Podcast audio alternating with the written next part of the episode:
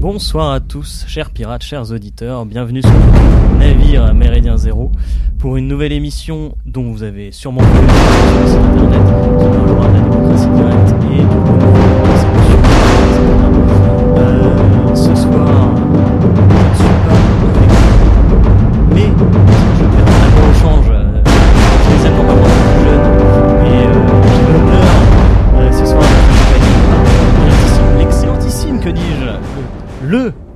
Maurice, le Maurice Gendre. Bonsoir Maurice. Eh ben, non, c'est difficile de passer après ça. Bonsoir à tous, chers auditeurs. Donc le thème, effectivement, la démocratie, la démocratie directe. Pourquoi ce sujet Euh, On a vu euh, depuis euh, maintenant le- la crise, j'allais dire, des gilets jaunes, euh, le renouveau de toutes ces notions. L'épiphanie. L'épiphanie de, de toutes ces notions, euh, avec euh, de nouveaux acteurs qui sont revenus. Euh, je pense là, par exemple, euh, à, à Étienne Chouard. Mais on sent une crise qui est quand même beaucoup plus euh, profonde, peut-être même une crise, j'allais dire, des camps intermédiaires, de la représentativité même, euh, qui s'installe petit à petit, euh, jour en jour, en tout cas qui se dessine, puisqu'effectivement on est parti d'une révolte qui pouvait paraître une révolte fiscale pour arriver sur une révolte Certains disent une révolution d'un système entier. On a, comme je le disais, vu des notions arriver comme le RIC, euh, le référendum d'initiative citoyenne, Le RIP. le, le RIP, le RIP. préfère le RIP, Tu, tu préfères le RIP Ouais. D'accord, bon écoutez, chacun tranchera. Euh, mais certains aussi parlent, euh, en tout cas, de ce qui pourrait paraître comme nos opposants de peuplocratie. Euh, on en reviendra peut-être. euh, Populocratie, ils disent. Populocratie, Mm. tout à fait. J'ai vu, j'ai vu des, des plus timides dire peuplocratie parce que bon, quand même, populo, c'est quand même, un Mm. peu vulgaire. Bon, Euh, bref, euh, le sujet est forcément euh, d'actualité et Méridien Zéro ne pouvait pas passer à côté. Euh, j'ai pour nous accompagner avec Maurice Jean, donc nous avons euh, le connu à cette euh, radio, à ce micro, l'éternel Roubachoff. Oui, bonsoir. Bonsoir Roubachoff. Et nous avons l'immense honneur de recevoir ce soir Monsieur David Lépée. Mais- Bonsoir Monsieur Bonsoir. Lépée. Euh, je vais peut-être laisser vous présenter pour les auditeurs qui ne vous connaissent pas à ce micro, ce qui m'étonnerait puisque vous êtes passé déjà euh, trois fois. fois, ouais, Ouais, tout à fait, de mémoire. Euh, mais euh, sait-on jamais Mm. Je vous laisse le bénéfice de l'introduction. Merci. Bon, que dire? Écoutez, je suis collaborateur depuis, depuis 2012, je crois, de la revue Éléments, qui est effectivement vraiment ma famille euh, intellectuelle, idéologique et amicale. Et je, vais reprendre avec mon camarade Thomas Henne- Hennetier d'ici quelques mois la direction de la revue Crisis, qui nous a été confiée par Alain de Benoît, ce qui est à la fois un grand honneur et, une charge un peu intimidante. On verra comment ça se passe. Et sinon, bah, je collabore un peu moins ces temps pour raison d'agenda, mais toujours en- en amitié avec eux, avec la revue Rébellion à Toulouse, que vous connaissez bien. Tout à fait. Eh bien, messieurs, on va commencer avec le, vif, le dur, euh, le vrai. Euh, J'ai envie de vous poser une première question, euh, toute bête, mais pourquoi on a ce regain actuel de la démocratie? Est-ce que c'est dû à cette fameuse crise des Gilets jaunes? Ou est-ce que c'était déjà là avant? Est-ce qu'on avait déjà euh, les prémices dans, par exemple, je pense euh, aux manifestations sur la loi El Khomri, euh, je dis ça comme ça, on avait déjà cette remise en cause, on parlait déjà par exemple de référendum au sein des entreprises. Est-ce que ce regain est, est dû à un ras-le-bol ou d'où vient ce regain? J'ai envie de vous poser cette question, cette première question pour vous lancer. Ne vous battez pas. hein. Oui, bah, écoutez, Bon, moi, je, C'est la parole à l'invité d'abord. Bon, moi je, suis, je ne suis pas français, donc j'ai pas forcément vu venir les choses. Et il aurait, il aurait été. euh, il aurait été présomptueux de dire que j'ai vu venir les gilets jaunes parce qu'en réalité, je pense que peu de gens l'ont vu venir. Et le fait d'avoir été surpris, d'avoir été désarçonné, c'est le fait d'une bonne surprise. Quand euh, quelques jours ou quelques semaines après l'irruption de ce mouvement et quand il a commencé à prendre forme, j'ai repensé souvent à cette phrase de, du philosophe Mably qui, au sujet de la France, disait Ah, décidément, la France est foutue, la France est finie, jamais plus ne viendra la révolution. Il écrivait cela en 1788. Comme quoi, même les esprits les plus éclairés peuvent être surpris. Il, reste une part d'inattendu et de surprenant dans l'histoire, et, ça nous rassure d'être, de voir que tous les tous les déterminismes, tout ce que nous avons pu prévoir euh, est, battu en échec. Et ce qui, me- frappe toujours d'un point de vue étranger, parce que même si on peut partager beaucoup d'idéaux de nos amis français, on a quand même, on partage la même culture, la même langue, euh, pas mal de, références communes. Il y a une différence de tempérament, et en cela, je me sens vraiment très suisse, et peut-être c'est mon côté germanique, c'est que on a l'impression que vous, amis français, euh, par rapport à toutes les crises qui vous touchent et qui sont certes plus dures que celles qui nous touchent nous, mais euh, vous, réagissez euh, par, une, râlerie, mais par une contestation qui n'est pas forcément fertile. Et quand on reproche aux Français le fait de râler sur tout ce qui leur arrive, ils nous répondent Ah, mais c'est grâce à ça que nous avons fait 1789, 1848, 1871. Or, je ne pense pas. Je ne pense pas que les révolutionnaires de ces événements-là se contentaient euh, de râler et de, et comment dire, de, développer une prose euh, décliniste, voire nihiliste. Au contraire, ils étaient entreprenants. La révolution est une entreprise. La révolution est quelque chose qui va de l'avant. Et c'est certes pas la Suisse qui va donner l'exemple dans, dans, dans ce mode-là. Je ne dis pas, je ne dis pas que nous sommes mieux, mais ça m'a toujours, ça m'a toujours intrigué ces dernières années de dire, mais, mais ces Français se réclament, euh, surtout du côté un petit peu conservateur ou réac, de la tradition pour justifier leur râlerie anti-moderne, alors que cette râlerie anti-moderne ne mène à rien. Même leurs propres ancêtres contre-révolutionnaires, ou révolutionnaires, parce que moi je les renvoie dos à dos, et avec la même sympathie, je dirais, étaient plus entreprenants. Et ce que j'ai compris, et ça me, et ça me, ça me réconcilie avec eux, c'est que tous ces déclinistes n'avaient qu'une envie, comme Mably, c'est qu'on les détrompe. C'est-à-dire qu'on Mably disait ah la révolution n'aura jamais lieu, il avait qu'une seule envie mais il n'osait pas le dire de peur d'être qualifié de candide naïf, c'est que la révolution ait lieu. Et je pense que beaucoup de gens, alors à la fois du côté de je ne sais pas de, l'extrême gauche marxiste ou des réacs nationalistes, euh, tenaient le même discours en disant c'est foutu, ce peuple est décevant, on est on est on est on est pourri par la mondialisation, par le cosmopolitisme, quel que soit le- le vocabulaire qu'on utilise selon nos sensibilités différentes. Avec une, je pense, ils se sont plantés au moment des gilets jaunes, mais ils, ils ont, ils ont, comment dire, ils ont été contents de s'être plantés. Et, et ça, euh, j'étais pas forcément de ce camp-là parce que j'ai jamais partagé ce pessimisme. J'ai un point commun avec eux, c'est que j'ai été surpris et que je m'y attendais pas, et je suis content d'avoir été surpris. D'accord. Rouba? Moi, je suis, je suis assez partagé en fait sur le sur euh, comment analyser cette, euh, cette- on va dire cette envie de démocratie. Je dirais qu'il y, a- il y a deux choses. Il y a, il y a une vraie envie de démocratie directe parce que la dernière fois qu'on a eu un référendum, c'était en 2005. Mm. On a voté euh, contre le TCE. C'est pas bien passé. hein. Et euh, donc On a les dit Français- les- on a dit non. Et en fait, on s'est rendu compte qu'il y avait euh, effectivement toute la classe dirigeante qui était pour, pratiquement toute la classe dirigeante qui était pour. Et puis on a voté non. euh, et puis, euh, Et puis le traité et puis le, 2008. traité, le traité de Lisbonne est passé en 2008. De force. Les, voilà, les gens se sont rendus compte qu'effectivement, leurs élites obéissaient à une espèce de loi naturelle qui était le globalisme, le, fédéralisme européen, tout ce qu'on veut, et qu'ils seraient prêts à tout pour la faire passer. Et que par rapport à ça, ils considéraient que la voix du peuple n'était pas légitime. Voilà. Donc ils considèrent qu'il y a une loi naturelle qui est le globalisme qui doit être appliquée, et que la voix du peuple, et quand le peuple est contre le globalisme, c'est aussi. euh, c'est aussi stupide qu'au Moyen Âge, un peuple qui serait contre l'Église catholique ou contre, contre l'idée de religion. Voilà. Donc, euh, ils se sont dit, le peuple est en dehors de notre pensée, on va, on va, on va pas tenir compte de son, de son opinion.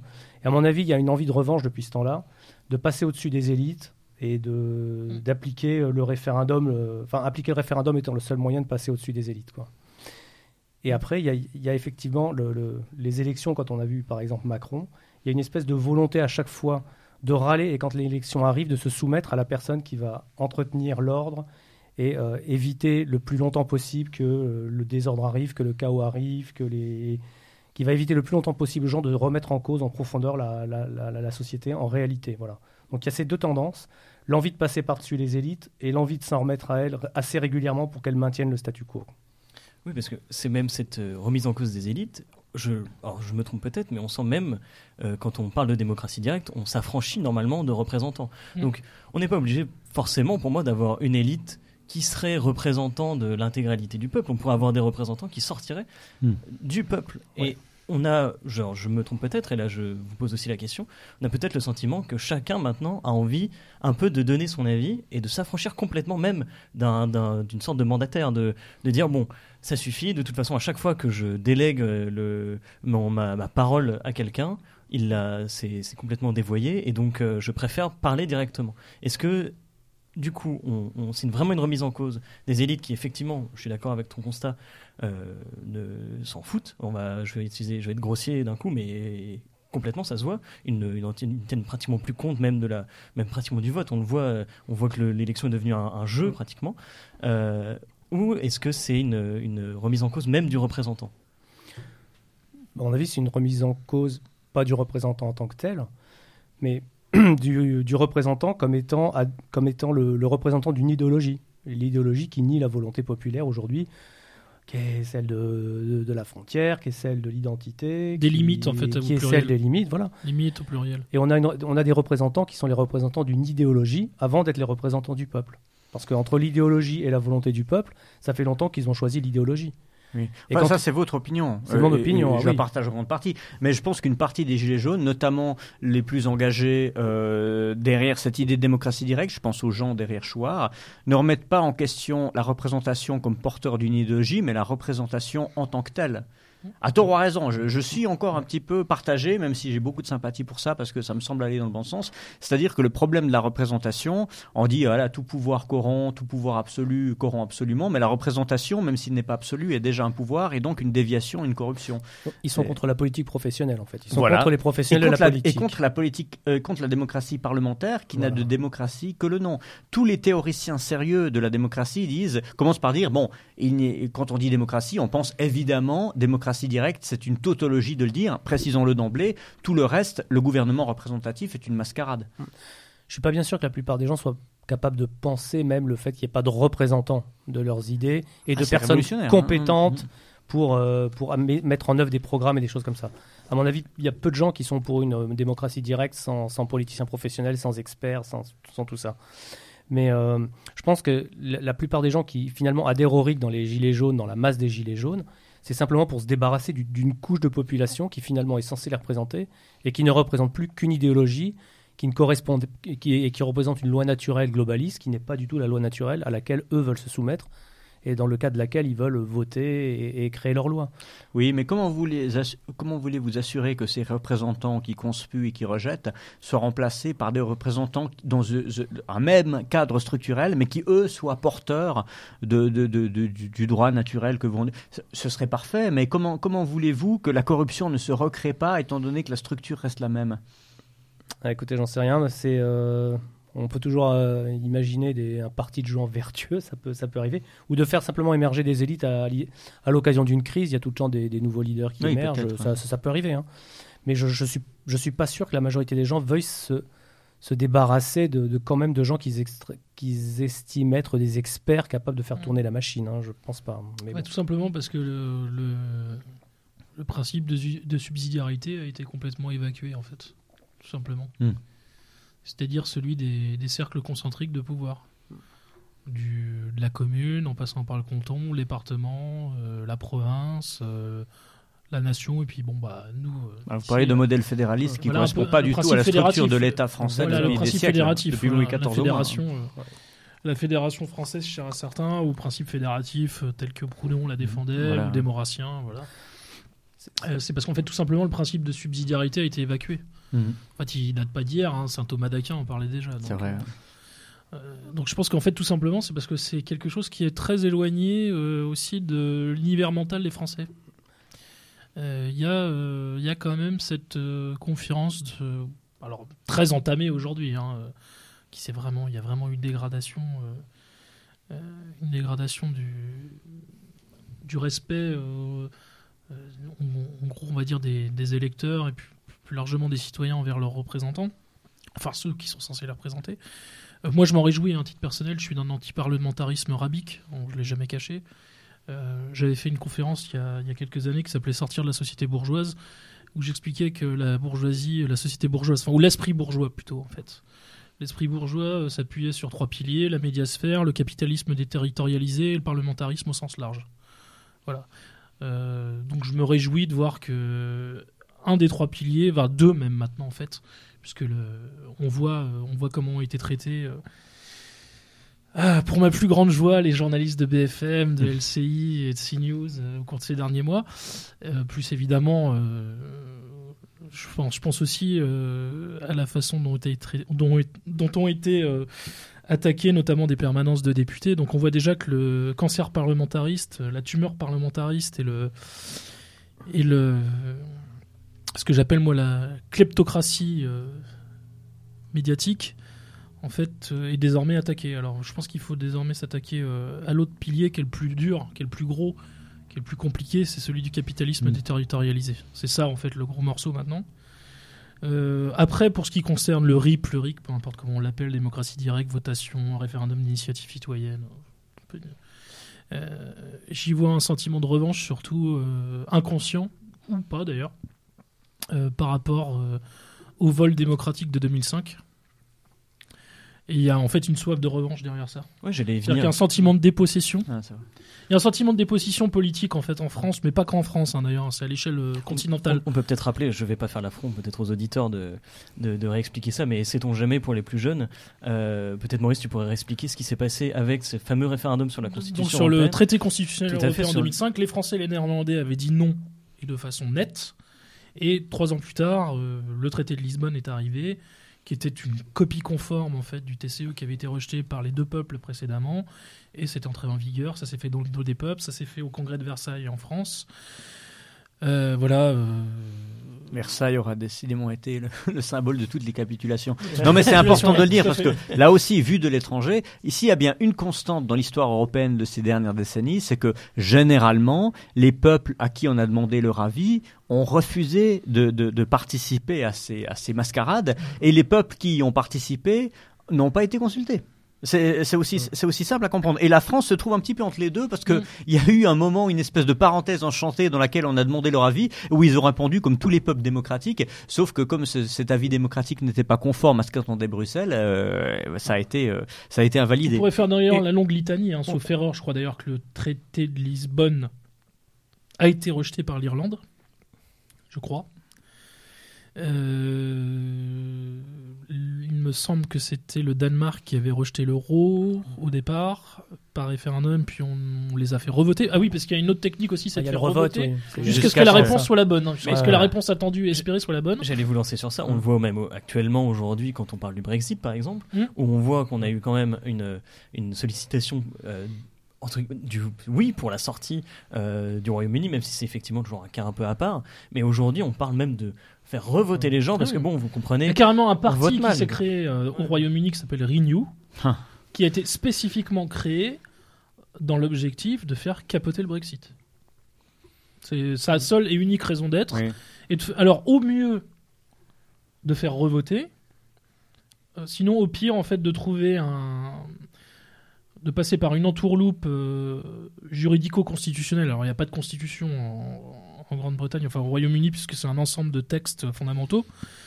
Mais euh, il y a une volonté, en fait, soit de passer par euh, soit la voie parlementaire, donc euh, par la Chambre des communes, ou par, comme je le disais, différentes entourloupes juridico-constitutionnelles pour faire capoter le Brexit. Et Voilà, ce parti, hein. voilà, et ce parti, Renew, n'existe que pour ça. C'est sa seule et unique raison d'être. Et en plus, il y a une énorme manipulation médiatique autour de ce Brexit. C'est qu'on a, on a, comment dire, on- a beaucoup mis en avant, ce qui est une vérité, mais ce qui a été sursignifié, le, la fracture euh, sociologique générationnelle qu'il y a eu dans l'électorat britannique au cours du Brexit, où semble-t-il, euh, le, le Brexit euh, l'a emporté grâce à un électorat plutôt du troisième âge, des provinces, des régions, face euh, à, des, à des partisans européens qui étaient plutôt des jeunes de la classe moyenne, étudiantes, Et des grandes etc.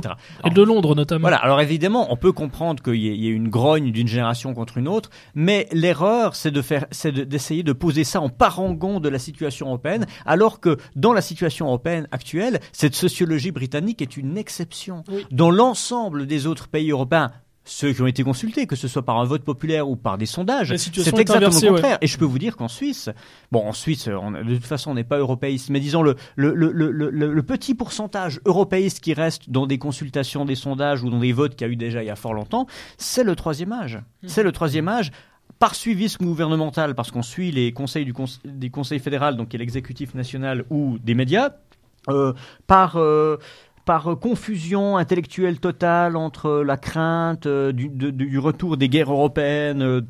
Euh, parce qu'évidemment, la grande, illusion de, l'Union européenne euh, réside dans le fait qu'elle aurait évité les guerres entre nations européennes, ce qui est absolument faux. Ça, enfin, on- ça, on le sait. Et, euh, je pense que ce, consensus conservateur vient beaucoup du troisième âge. Et c'est vrai que, l'Angleterre est une exception parce que l'Angleterre a toujours été une exception, mais on peut pas en faire cette espèce de, de courant jeuniste dans les médias européens est complètement est, co- est complètement à côté de la plaque parce que si vous voulez aller au bout de leur raisonnement, euh, ils, ils iraient dans le souverainisme parce que le- le- le- l'opinion jeune des peuples européens, c'est celle que nous incarnons autour de cette table, grosso modo. hein, hein. C'est-à-dire soit le, le souverainisme national ou le, l'alter, euh, la vision alter-européenne. Oui, bon, alors ça, ça va. Par défaut, on est tous alter-européens, mais ça, ça, va, ça va chercher un peu plus loin, ça. hein, hein. Non. Oui, oui, non. C'était qui est-ce qui avait dit qu'il fallait interdire le vote aux vieux en Grande-Bretagne? Enfin bon, les délires avaient été assez loin. Oui, ça avait été très loin. ouais. C'est vrai. c'est vrai. C'est, mais ça, ça, ça procède d'un réflexe assez clair chez les, chez les médias et les dirigeants. Je pense qu'ils conçoivent pas. Pour eux, un peuple qui n'est pas européiste, c'est un peu comme en Union soviétique, euh, le peuple qui n'aurait pas été marxiste. C'est-à-dire, en fait, il est, il se met, au il se met en dehors. historique, en fait. Il est en dehors de la logique, en dehors de la loi naturelle, en dehors de la loi de l'histoire. Et en fait, son avis n'a pas lieu d'être, en fait. Vrai. Et je pense que dans leur tête, l'avis de gens qui ne sont pas euh, européistes, tels que l'Union européenne est con- conçue actuellement, qui ne sont pas globalistes, immigrationnistes et autres, c'est des gens qui n'ont, dont l'opinion n'a pas lieu d'être, puisqu'ils s'opposent à une loi naturelle, qui est la loi naturelle de l'humanité en marche. Ils vont contre le sens de l'histoire. Il y a une Voilà. téléologie, un sens de l'histoire Voilà. auquel euh, ils s'opposent, voilà. Euh, et, et du coup, euh, ils sont invalidés par cela Voilà. même. quoi. Et la légitimité du peuple est toujours en dessous de la légitimité de la loi naturelle, qu'elle soit divine, euh, marxiste. euh, ou- Aujourd'hui, ou la loi, la hein. loi naturelle, c'est les droits de l'homme et le droit international impératif, c'est-à-dire le droit européen. Quoi. C'est- c'est- en gros, ça. ça. se résume à ça. Et donc, en dehors de ça, il y a pas de- le droit de vote n'a pas lieu d'être. Et la légitimité populaire n'a pas lieu d'être. Bah, disons, bah, d'ailleurs, euh, résumé par, euh, je crois, Juncker en une phrase, euh, la démocratie ne peut pas aller contre les traités. Oui, il a dit ça, Ouais. vrai.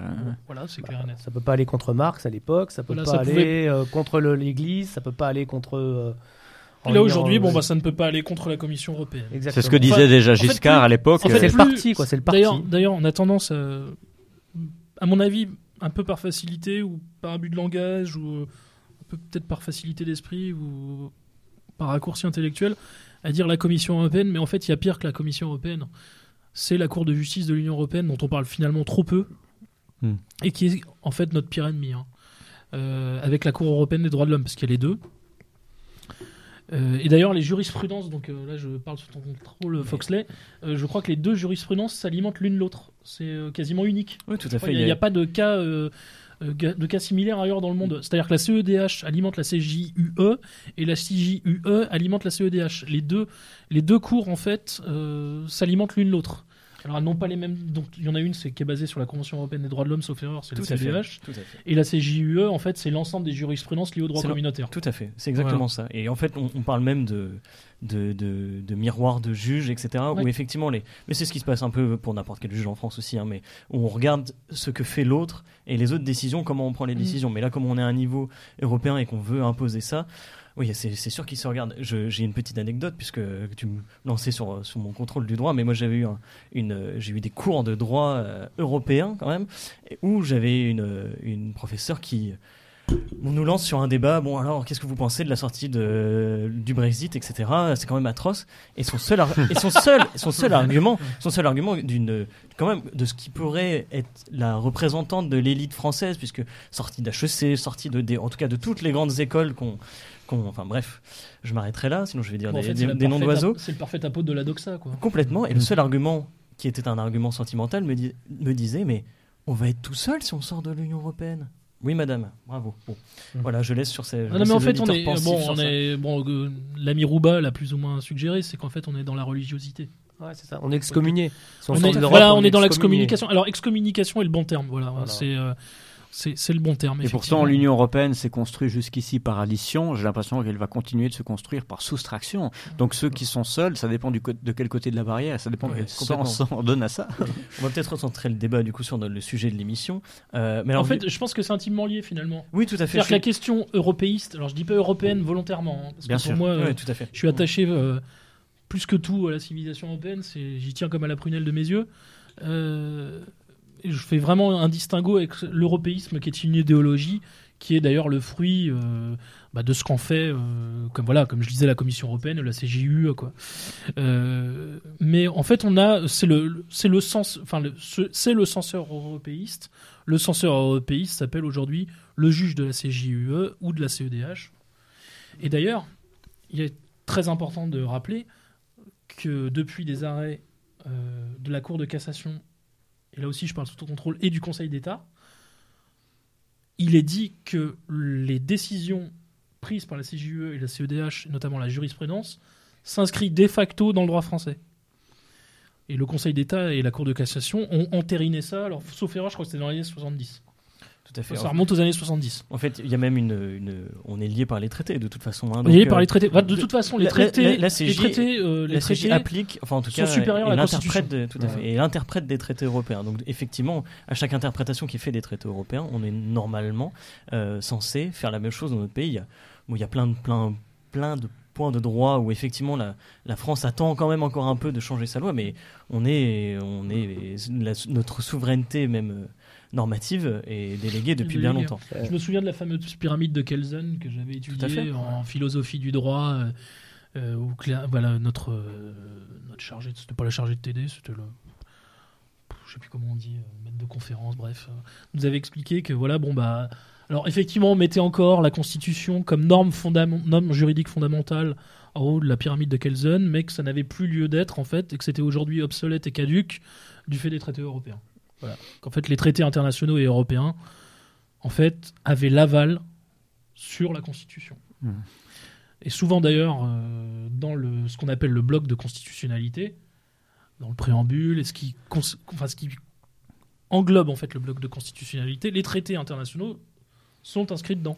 Mais c'est aussi le cas en Suisse, à, à quelques réserves près, étant donné que nous ne sommes pas un pays euh, membre de l'Union européenne. Ah, mais vous êtes dans l'espace économique européen, par Oui, exemple. oui. Vous êtes dans le E. Euh, non, en fait, euh, dans comment dire On, erreur. on a voté, E. on a voté contre l'intégration dans, dans le E en 92. Ensuite, le E s'est modifié. C'est compliqué. On est tenu par des accords bilatéraux, des accords de libre circulation. Mais pour reprendre la question uniquement du droit, euh, notre droit d'initiative est limité. Oh, c'est pas forcément scandaleux parce que c'est des cas assez extrêmes, mais par le droit impératif européen. Mm. Et à chaque fois, on nous fait miroiter cette menace-là. En réalité, ce que le droit impératif européen nous interdit euh, de prendre comme décision, ce serait grosso modo de rétablir l'esclavage, euh, le génocide, euh, la guerre d'agression et des choses comme ça. Euh, c'est- pas des choses, euh, c'est pas des choses qui arrivent tous les jours. Mais, mais, mais parce qu'on fait partie du continent européen, on est quand même tenu à un minimum.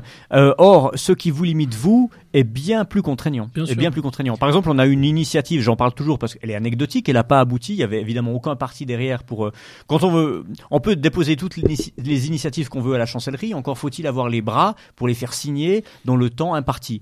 Il y a eu, il y a, il y a trois ou quatre ans, il y avait une initiative pour le rétablissement de la peine de mort. Ce n'était pas une initiative euh, anticonstitutionnelle. Et non seulement elle n'était pas an- anticonstitutionnelle sur le plan suisse, mais elle ne l'était même pas sur le plan européen parce que elle contrevenait pas au droit impératif. Les gens ont quand même jeté l'éponge parce que aucun parti, aucun syndicat, aucun lobby ne Même les l'UDC soutenait. Même l'UDC. Ouais. Euh, donc ils avaient aucun moyen, d'une part ils avaient aucun moyen d'aboutir à leur nombre de signatures et d'autre part la- les pressions étaient telles qu'ils ont fini par la retirer. Je sais pas quelle est. Alors évidemment c'était un peu un coup de tête, c'était dans le cadre de, faits divers particulièrement atroces liés à la criminalité, à la pédophilie. euh, c'était quelque chose d'assez euh, comment dire d'assez d'assez- d'assez sanguin, d'assez réactif, mais c'était une expérience politique intéressante parce qu'on on pouvait montrer que il y avait une possibilité légale de le faire. Ensuite, ce qui rend impossible ce genre de réforme n'est pas du plan légal, y compris pas du plan légal européen, mais du plan des mœurs politiques et des rapports de force à l'intérieur du pays. D'accord, bah écoutez, je vais peut-être vous relancer sur une deuxième question, parce que là, le, débat arrive sur une on- on a l'impression que les revendications qui ressortent actuellement euh, des Gilets jaunes, mais de, pas forcément que des Gilets jaunes, comme le RIC, comme euh, par exemple un mandat impératif, j'ai envie de vous poser la question à quoi servirait-il toutes ces propositions, à quoi serviraient-elles plutôt, toutes ces propositions? Est-ce que ça a encore une valeur? Est-ce que, euh, est-ce que par exemple, demain, un, euh, un, référendum d'initiative citoyenne ou un référendum euh, d'initiative partagée, comme on peut le voir, a des chances d'aboutir en France? Et si oui, est-ce que, même s'il aboutissait, est-ce que ça aurait un effet vraiment sur le changement de la marche générale de la politique française?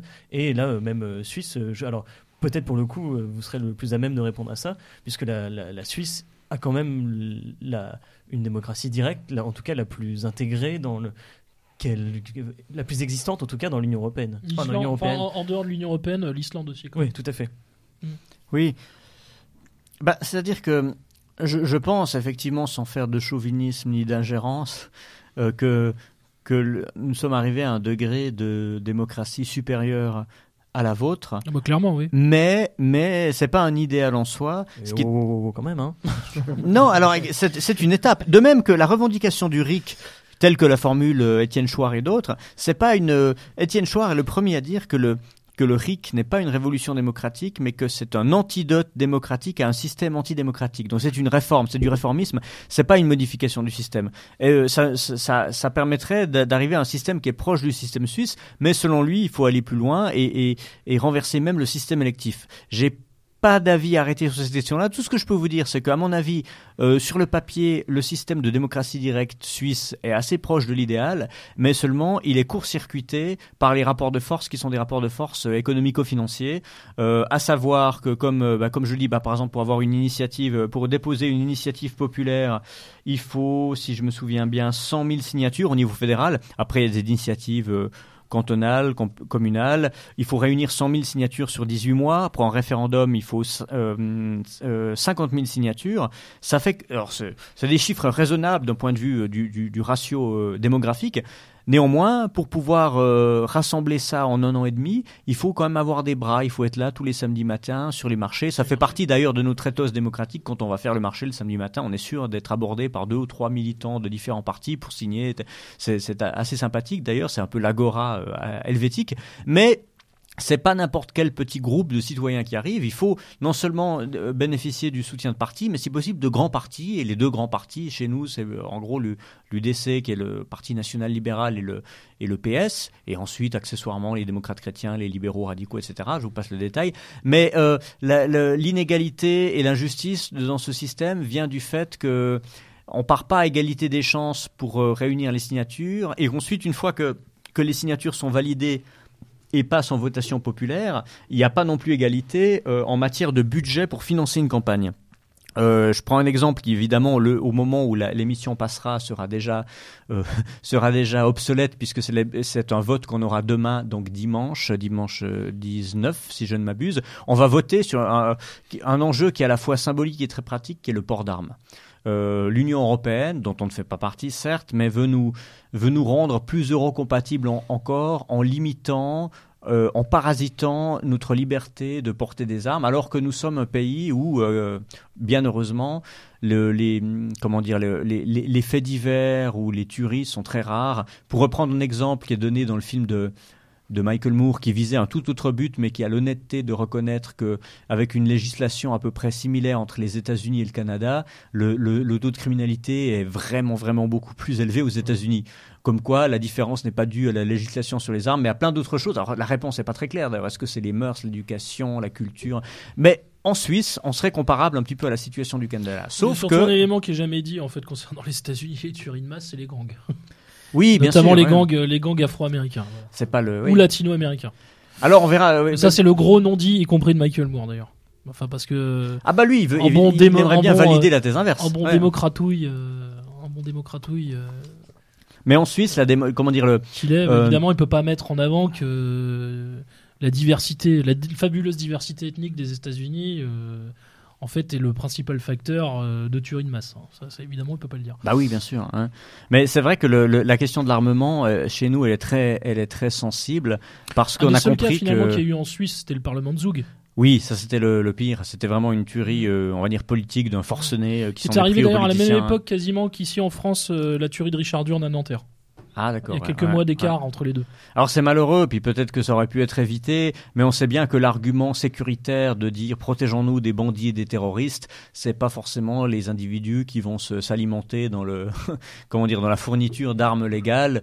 Euh, voilà, ce genre ce genre de loi est vraiment, j'espère, mais euh, on verra on, on verra ce que ça donne. Ce, ce genre ce genre de loi vise à désarmer les citoyens honnêtes euh, pour euh, continuer d'armer les, les, les malfaisants. Les malfaisants. Alors en Suisse, il y a évidemment les, tirs, euh, les sociétés de tir sportifs et militaires qui regroupent beaucoup de gens, y compris beaucoup de femmes d'ailleurs, mais il y a surtout la, situation des, hommes euh, qui, euh, pour une grande partie d'entre eux, pour peu qu'ils soient en bonne santé qui n'aient pas été réformés, sont, ti- sont titulaires. Pas propriétaires, mais dépositaires d'une arme qui peut vous laisser à l'arsenal s'ils le souhaitent, ou, comme ça leur conseillé, le garder chez eux, ce qui permet de les mobiliser beaucoup plus rapidement, sous, certaines conditions, c'est-à-dire qu'il faut, on peut avoir l'arme et, le, et un, un- un- une ou deux boîtes de munitions, mais ces boîtes sont scellées. C'est-à-dire qu'il peut y avoir théoriquement, même si ça n'arrive pas souvent, mais un contrôle euh, de la police euh, militaire qui peut demander à voir l'arme, euh, voir les cartouches, et vous pouvez être amendable s'il manque une cartouche, ou même si simplement la boîte est décelée, parce que pour, pour être sûr que, l'arme ne soit pas utilisée pour une autre raison que celle comment dire que, celle demandée par l'État en cas de mobilisation militaire, même si ça fait longtemps que ça n'est plus arrivé. Et ce système fonctionne pas trop mal puisque finalement des forcenés, il y en a, il n'y en a pas eu beaucoup. Mais euh, l'Union européenne voudrait nous, nous retirer ça. Euh, bon, ben moi, j'ai même pas ce privilège parce qu'on m'a, désarmé préventivement euh, pendant mon service pour, pour raisons politiques. Je vais pas revenir dessus.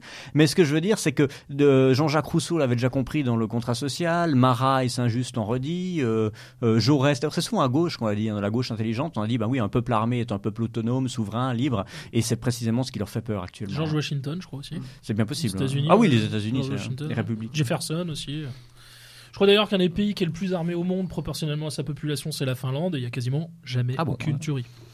À vérifier, mais je crois que c'est la, la, Finlande. Ouais, ils, ont, ils, ont, ils ont des armes à domicile. ils ont des armes à domicile. Énormément de chasseurs là-bas, mais pas que d'ailleurs, hein, mais les gens sont armés et il n'y a quasiment jamais aucune tuerie.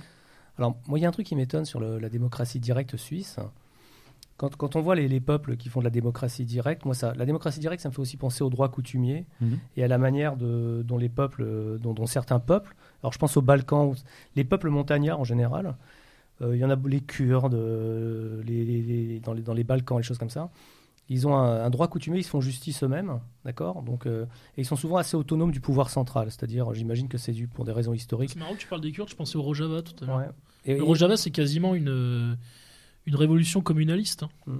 Alors bon, je, évidemment, il y a toute la, enfin, dans le dans le Rojava, il y a toute la logique aussi qui a été instrumentalisée par les Israéliens euh, et les Américains pour faire en fait un Kurdistan qui serait sous contrôle.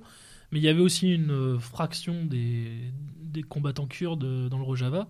Et des combattantes. Et des combattantes. il y avait beaucoup de combattantes. Il y avait, un paquet de, il y avait un paquet de combattantes, euh, bah, notamment à Kobané. Hein, je crois mm. que c'était vachement de combattantes kurdes.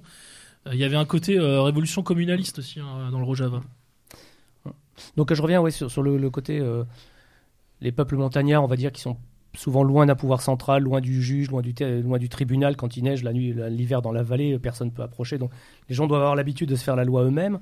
Et quelque part, ça doit déboucher aussi sur la notion de démocratie directe, puisque effectivement, s'il n'y a pas de magistrat présent, il faut arriver à, décider soi-même de, ce qu'on fait, rendre la justice. Et les gens sont armés. Et ça me fait penser un peu à la situation dans les Balkans où les gens ont des droits coutumiers, sont armés. Mais alors, qu'est-ce qui fait que les Suisses, eux, ils sont pas dans des systèmes de vendetta, dans des systèmes tribaux, des choses comme ça? Qu'est-ce qui fait que la, démocratie directe, la subsidiarité et le fait que le peuple soit armé, ça fonctionne en Suisse? Alors que si on prend dans les, je sais pas moi, dans les, dans les montagnes albanaises ou du Kosovo, c'est pareil, il y a des espèces de, droits coutumiers, de gens qui sont habitués à faire leurs lois eux-mêmes, à se faire justice eux-mêmes, etc. Ils sont armés, et finalement, ça débouche en système complètement mafieux, on peut même parler de la Corse des fois, hein, à un niveau moindre, ça débouche sur des systèmes complètement mafieux. Qu'est-ce qui fait que ce système de subsidiarité de gens armés et un peu autonomes politiquement, débouche sur quelque chose de, positif et de paisible en Suisse, alors que ça débouche souvent sur des trucs... Euh, potentiellement sanglant dans d'autres pays. Toi, tu penses à l'exemple albanais surtout. Ouais, l'Albanie. Ouais, l'exemple albanais du Kosovo. Enfin bon là. Des vendettas interminables. C'est des vendettas interminables. D'ailleurs, c'est un nom, je sais plus comment. Euh, le, Canoun, c'est la loi, c'est le Canoun. Canoun, voilà. Ça. Bon. là, on est dans le tribal. Euh, cette logique de vendetta en fait euh, existe aussi en Suisse dans certaines régions bien délimitées, même si c'est une, une soft vendetta, une vendetta douce qui va rarement jusqu'à Mordorm, mais qui sont des querelles de voisins qui se prolongent de génération en génération. D'ailleurs, les cantons les ah, plus les plus les plus sympathiques qui les plus enracinés, que j'aime bien mais qui ne sont pas les miens, donc j'irai jamais habiter là-bas parce que je m'y intégrerai pas et je vais pas les citer pour ne pas me faire plastiquer moi-même. Mais j'ai beaucoup de sympathie pour ces peuples, mais il y a un peu ce côté-là comme on en a partout dans tous les petits peuples d'Europe, sauf que c'est davantage pacifié. Cela dit, ce que ce que vous, ce dont vous parliez sur les, les vallées euh, qui qui sous la neige euh, peuvent pas avoir accès au pouvoir central, c'est vrai que ça s'est un peu passé en Suisse euh, dans, dans des, des moments de l'histoire où c'était effectivement comme ça pour des raisons géographiques. C'est la généalogie de cette démocratie directe là et de surtout de ce fédéralisme là. Pour vous, euh, pour vous donner un exemple, euh, j'étais hier à la, nouvelle librairie, on présentait avec le, les éditions Artus l'édition DVD, un, film qu'on sort, euh, un film suisse de 61 sur l'histoire de Guillaume Tell, d'après Schiller, dont j'ai rédigé le, livret, et, et, et il été impossible de ne pas faire de rapport entre le comment dire, la, subversion, la rébellion que représente Guillaume Tell et l'opposition qu'on a actuellement avec euh, l'Union européenne. Sauf mmh. qu'avant, c'était pas Bruxelles, c'était euh, c'était les Habsbourg, mmh. c'était c'était cette, cette monarchie-là, le pouvoir autrichien. Mais déjà, le fait que euh, les gens, alors c'est évidemment la Suisse, je, mes ancêtres faisaient pas partie de cette Suisse-là parce qu'on était dans une autre région. C'était trois cantons. La Suisse, c'était Aurich, Fitzunterwald, c'est les, les cantons alémaniques de Suisse centrale, montagnard, un peuple. On avait d'un côté au bord du lac des quatre cantons les pêcheurs les bûcherons dans la forêt, et en haut, on avait les, on avait les bergers. Et tous étaient armés, y compris les bergers étaient armés pour une raison simple, c'était pour protéger, exactement, voilà. Et euh, Guillaume Tell, alors lui était pas berger, était chasseur, c'était l'arbalétrier. Euh, pourquoi on a, alors sans doute Guillaume Tell n'a pas existé, on en a fait une espèce de comment dire d'allégorie comme la bah, comme la Marianne républicaine ça synthétise un certain nombre de choses qui ont eu lieu pourquoi on a choisi un arbalétrier? Parce que le port d'armes était une était une coutume une vieille coutume germanique euh, un usage qui qu'on nous avait laissé qui avait été toléré malgré l'opposition de l'Église de la haute noblesse locale euh, et de l'empire et euh, c'était pas la c'était pas la principale raison de la révolte mais les mais les, les Habsbourg voyaient d'un mauvais œil que de simples paysans puissent s'armer alors qu'il n'était même pas n'était même pas militaire quoi. Alors là sur tout ce que vous disiez, à quel moment le, ce, parce qu'on a l'impression qu'en fait quand on parle même de droit coutumier ou de ce que vous, énonciez là, on arrive quand même à, sur une essence démocratique qui est encore euh, viable entre guillemets. Est-ce que qu'est-ce qui a dévoyé ça? Est-ce que c'est le, le, le, 18e 19e siècle avec ce, ce jeu politique où on a une professionnalisation de la politique et où on voit que là le représentant pour se faire élire, fait, on, fait tout, pour, en tout cas pour se faire élire, et oublie même après son électorat et veut rester euh, maître du pouvoir, ou, euh, ou c'est complètement autre chose, ou c'est le, la marche normale en fait de la démocratie. Beaucoup, notamment, enfin, pour le coup, à ce micro, on n'est quand même pas pro-démocrate, on va peut-être pas se leurrer. Pas trop. Mais le, ah bah, est-ce que c'est pas la marche normale finalement de la démocratie que d'arriver sur un système où euh, où on a des représentants, une démocratie représentative, où on a des représentants qui se fichent complètement du, du peuple, entre guillemets. Non, c'est un dévoiement. À partir du moment où vous parlez de représentants de la démocratie, eh ben, on a un problème de vocabulaire, c'est qu'on n'est plus dans la démocratie. En réalité, je ne pense pas que le système ne soit pas viable. Euh, il, est, il est grippé, ça c'est sûr. Mais je, je comment dire, en tant que citoyen suisse, j'ai un rapport, euh, j'ai envie de dire révolutionnaire conservateur. Alors, en Suisse, je suis le premier, euh, voilà, à, plutôt contester ce système. Et dès que je vais à l'étranger, je me retrouve un petit peu en train de le défendre. C'est pas de la schizophrénie, c'est pas du chauvinisme mal placé. C'est juste que en contestant le système actuel en Suisse, je suis pas euh, pour le mettre à bas euh, et pour parce que pour pour l'affaiblir, pour pour laisser entrer, euh, disons le la cinquième colonne européiste. Seulement, le en fait, ce qui a dévoyé ce système, c'est une chose très simple, c'est tout simplement le capitalisme.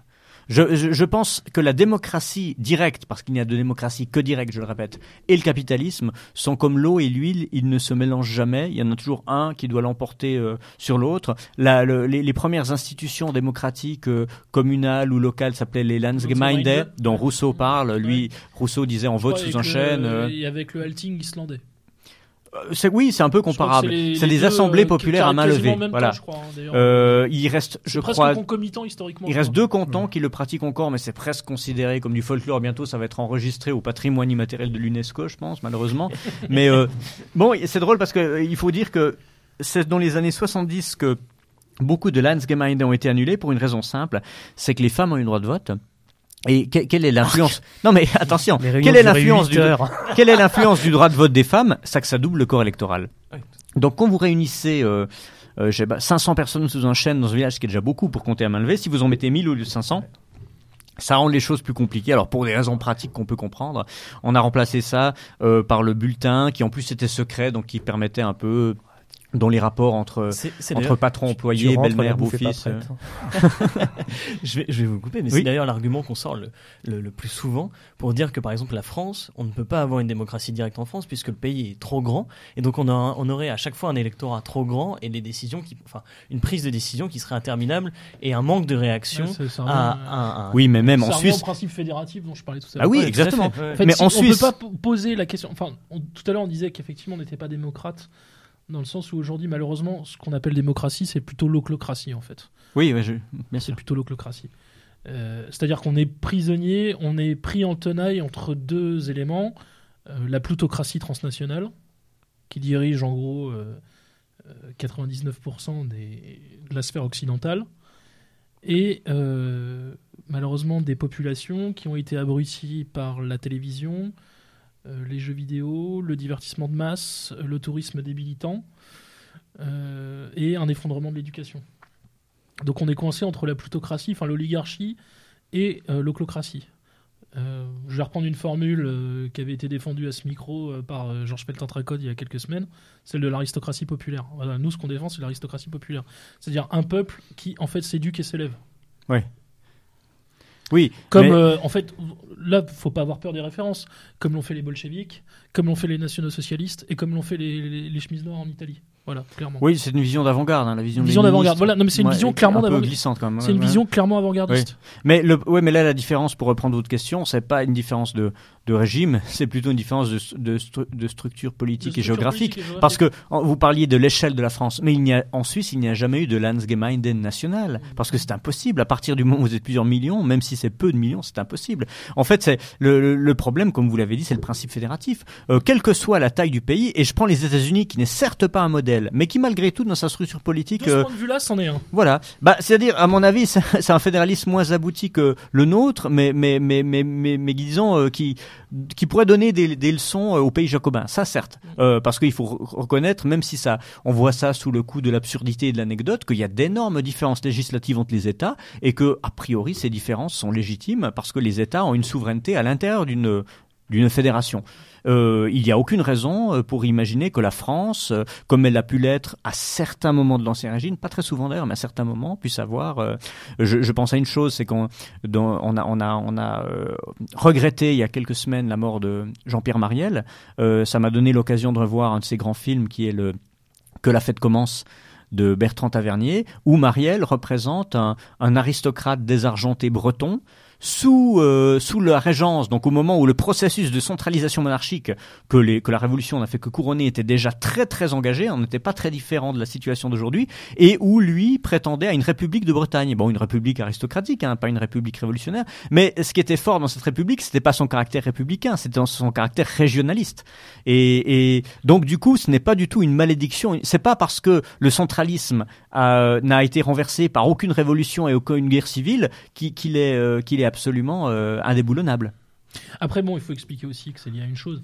Euh, ça s'explique aussi par l'histoire de France. Bon, euh, quand on se rappelle le, poids, par exemple, que le duché de Bourgogne avait, évidemment, ça explique beaucoup la volonté centralisatrice des rois, par exemple, des Capétiens, ou des Bourbons en général. Voilà. Il y avait aussi la volonté d'unir à travers la langue française. le, traité de Villers-Cotterêts. Mmh.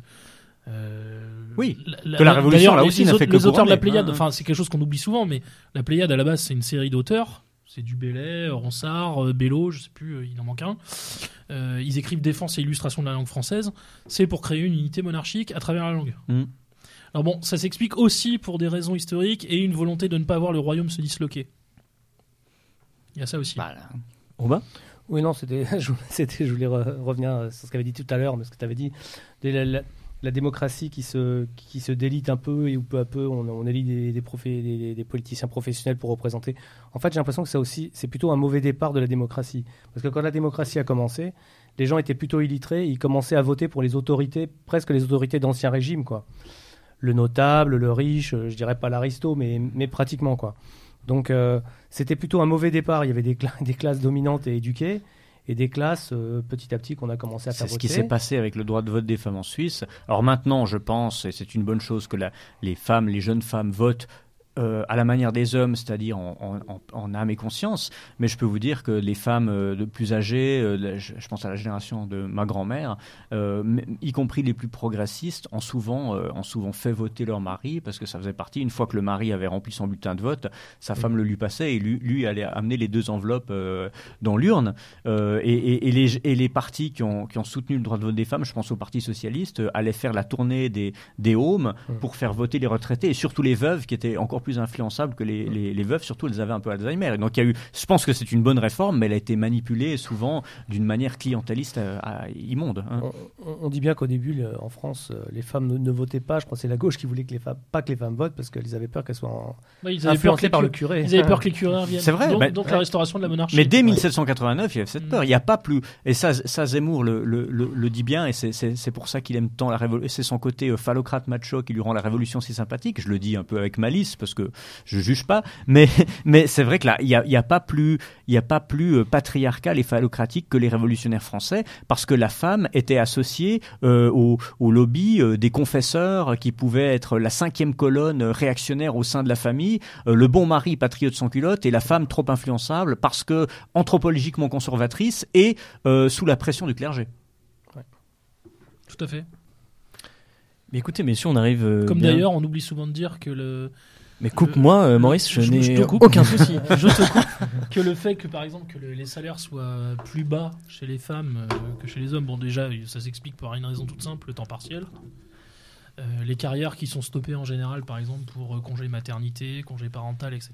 Et puis, plus tout simplement pour une raison, c'est que pendant des décennies, le syndicalisme était une affaire uniquement masculine. Donc les combats syndicaux étaient menés par des hommes. Et beaucoup de, beaucoup de femmes étaient encore mères au foyer et n'étaient ni à l'usine ni dans les champs. Bon, ce qui a changé ça, c'est évidemment 14-18. Donc je reprends. Non, euh, on va arriver à, la moitié de l'émission, euh, à une notre petite pause musicale euh, habituelle, pour reprendre sur une deuxième partie qui sera là dans l'esprit un peu plus pirate de Méridien Zéro, de savoir bah, où se placer, euh, vous, chers auditeurs, euh, par rapport à ça? Est-ce qu'il faut prendre le jeu de cette démocratie? Est-ce que c'est un atout pour nous? Est-ce que ça pourrait être en tout cas un atout pour nous? Ou à l'inverse, euh, ce qu'on défend la plupart du temps sur ce micro, est-ce que il faut complètement sortir de, ce jeu et aller vers d'autres voies? Je vous laisse avec la pause musicale. À tout de suite.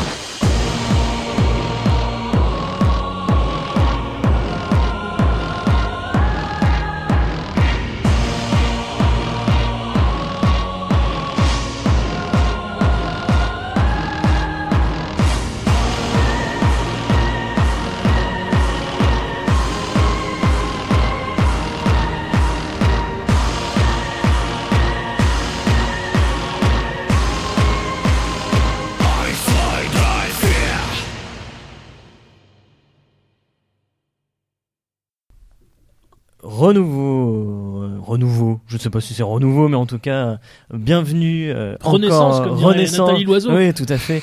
Euh, à nouveau sur le, toujours sur le, le navire Méridien Zéro, en compagnie euh, de cotise, Monsieur en fait euh, David Lépée. Tu me dis? J'espère qu'elle a payé sa cotise. Mais D'ailleurs, tu me lances sur toujours. Je, on- le Méridien Zéro, c'est une radio indépendante et qui évidemment pirate indépendante qui veut le rester. Mais pour ça, comme toujours, on a besoin des sous-sous dans la poche. Donc n'oubliez pas que chaque don compte, surtout qu'ils sont défiscalisés à hauteur de 66%. Donc n'hésitez pour pas. Notre-Dame, alors. Ah bah c'est mieux que j'ai envie. Bon, donner aussi pour Notre-Dame. bon, Après, faut, que- faut savoir ce que ça donne pour Notre-Dame. Voilà, c'est ça qui me fait encore peur. ce que ça va donner pour notre Au moins, vous savez que Méridien Zéro ne changera sûrement pas. En tout cas, pas de sitôt. Euh, Juste une parenthèse, j'ai appris un des plus grands délires qui a été proposé autour de Notre-Dame. Il y a des architectes suédois qui ont proposé de donc pour remplacer euh, La flèche? la, non, non seulement la flèche mais aussi la, la forêt, euh, une piscine méditative. Voilà, une piscine méditative. Mais ça plaira à Beluga. C'est là qu'on se dit quand même que certaines tortures chinoises ne sont pas si. Donc, chers auditeurs, toujours en compagnie de Monsieur David Lépée, Roubachoff et vous l'aurez entendu, Maurice. Euh, Maurice qui a une petite annonce à faire peut-être sur Casapone notamment. Oui, chers auditeurs, chers camarades, voilà, je vous invite à vous procurer euh, le plus rapidement possible, si ce n'est déjà fait, euh, la nouvelle édition du Casapan, donc qui est désormais disponible aux éditions Nemesis, qui ont succédé aux éditions du Rubicon. Donc vous pourrez trouver ça sur la page Facebook des éditions Nemesis. Euh, la page euh, web doit être active, sauf erreur. Euh, donc voilà, je vous invite à vous écrit procurer. par C'était- Adrianos Kianka, Voilà. qui est vraiment l'intellectuel organique de la Voilà, Casa avec hein, une, un type brillant, vraiment. hein. préface et une postface que je vous invite également à lire. Et euh, c'était une demande qui était très régulièrement formulée. Donc voilà, vos vœux sont exaucés. Donc précipitez-vous pour vous l'acheter, vous le procurer. Tout à fait. C'est Une saine et euh, indispensable lecture, Ah, pour le militante. C'est mieux que le... un livre de BHL. hein. Je vous le- Ah oui, ça c'est probable. oui. Messieurs, je vais vous lancer sur une, une première question, euh, puisque là, le, le thème de cette deuxième partie, c'est plus de savoir est-ce que cette démocratie directe pourrait nous être favorable. Quand je dis nous, évidemment, j'inclus euh, les gens autour de cette table et les auditeurs de Méridien Zéro. Euh, par exemple, on a un exemple assez récent en France qui est la, la, privati- la privatisation euh, de l'aéroport de, de l'aéroport de Paris, où on a vu apparaître un RIP, un référendum d'initiative partagée, qui permettrait peut-être d'empêcher cette privatisation, cette libéralisation à outrance. Donc, ça pourrait, d'un premier point de vue, nous être assez favorable. Maurice, Rouba, Monsieur Lépée, je vous laisse euh, peut-être euh, commencer à débattre sur ça. Ouais. Ah bah, pour une fois, je ne cacherai pas sur l'Assemblée nationale. Ça n'est pas coutume. En fait, les oppositions se sont mises d'accord donc pour déclencher euh, le processus de référendum d'initiative partagée. Donc pour bloquer ce scandale absolu qui est la volonté de privatiser Aéroport de Paris, ADP, qui est, rappelons-le, une société qui marche, qui rapporte de l'argent à l'État, qui est accessoirement aussi la première porte d'entrée vers la France. Donc il y a aussi des raisons sécuritaires derrière, commerciales, touristiques. Donc euh, si évidemment le processus peut aboutir, euh, on ne pourra que s'en féliciter. Euh, il faut rappeler quand même qu'il y a aussi, on est à fond dans le capitalisme de connivence dans cette affaire, puisque le, la banque qui est en charge en fait de la transaction est Bank of America et le responsable euh, pour cette transaction en France pour Bank of America est un certain Mourad qui était l'un des principaux conseillers et soutiens de Monsieur Macron pendant la présidentielle de 2017. Oh bah tiens. Donc voilà, ça faut pas oublier de le rappeler quand même. Euh, donc pour une fois, les oppositions, toutes les oppositions se sont entendues en fait dans l'hémicycle pour euh, déclencher le processus. Voilà, donc c'est une excellente initiative, euh, très bonne chose. Voilà, ça c'est le populisme en fait euh, dans le meilleur sens du terme. On dit souvent ici que le populisme en fait a raison n'est pas une doctrine et ne peut pas constituer un corpus politique et doctrinal, et c'est vrai. Mais parfois il a du bon, et là en l'occurrence, on pourrait dire qu'on a assisté à un populisme parlementaire. Je sais que ça peut paraître euh, pour le moins euh, surprenant. Oxymorique, hein. Et oxymorique, c'est le moins qu'on puisse dire, mais là en l'occurrence, c'est ce qui s'est passé et c'était pour le meilleur. Donc on va s'en réjouir. On aurait eu ça il y a 3-4 ans, on aurait peut-être évité la vente d'Alstom, Oui, qui, était, euh, qui était un autre scandale. un autre scandale. D'ailleurs, avec bizarrement le même, hein, d'ailleurs, hein. le même homme, euh, euh, d'ailleurs. ouais, ouais, du- euh, d'une ampleur, euh, euh, portée. euh, Ah bah les turbines, hein, plus importante, Les ouais. turbines vendues à General Electric, fallait la marine de surface, les L'aéroport de. Toulouse, n'oublie pas l'aéroport de Toulouse aussi. Mais ça fait penser un peu bon, euh, aux grandes manœuvres, euh, tu sais, de vente d'aéro du, du port de Gênes, euh, des choses comme ça.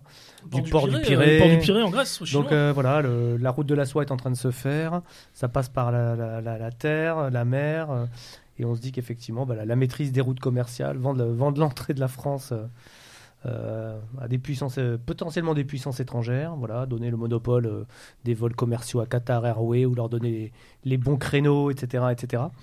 Voilà, ça participe à- au, au dédain absolu de la souveraineté française, du contrôle de, de- du territoire français. Au secteur etc. stratégique de Voilà, des souveraineté. secteurs stratégiques, c'est un tout. C'est c'est les mêmes personnes qui vendent euh, les turbines euh, des centrales nucléaires, des bateaux de surface et des sous-marins nucléaires, qui vendent aéroports de Paris, qui, qui, qui, qui vendent des... Bon, on pouvait espérer qu'après, quand même, euh, euh, l'épisode désastreux de la privatisation des autoroutes euh, orchestré Mm. par Villepin, qui déjà bradait les bijoux de famille, en fait, hein, ça allait en vacciner certains, mais non. Mm.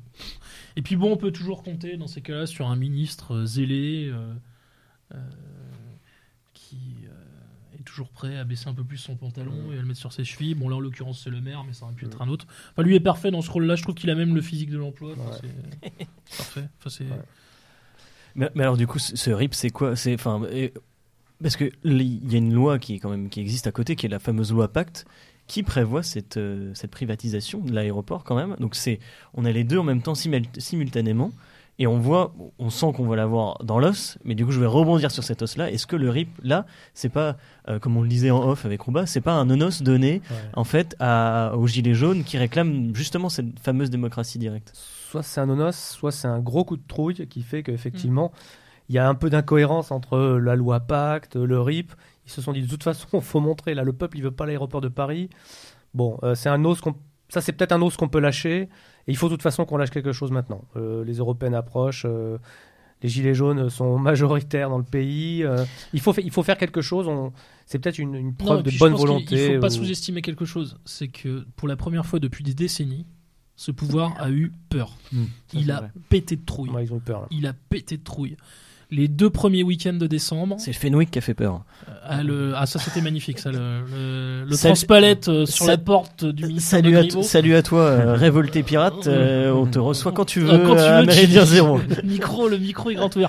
Et on va rappeler d'ailleurs que notre invité, dans- quand même, s'est tapé une jolie note blanche de la DGSI. Tout à fait. Hein Monsieur, Monsieur Lépée Euh, va peut-être Monsieur Lépée a eu droit à une, jolie note de la DGSI. D'ailleurs, son avocat lui avait conseillé de ne plus mettre les pieds en France pendant quelques semaines. Même avait- aujourd'hui, il m'a conseillé de ne pas venir. Ah, de ne pas venir, bon. c'est vrai. enfin, Ouais, les, vous savez, avocats, les avocats euh, sont Ah. trop. ouais. le, le bunker Méridien Zéro. euh, mais Ouais, le, le bunker méridien zéro est sûr.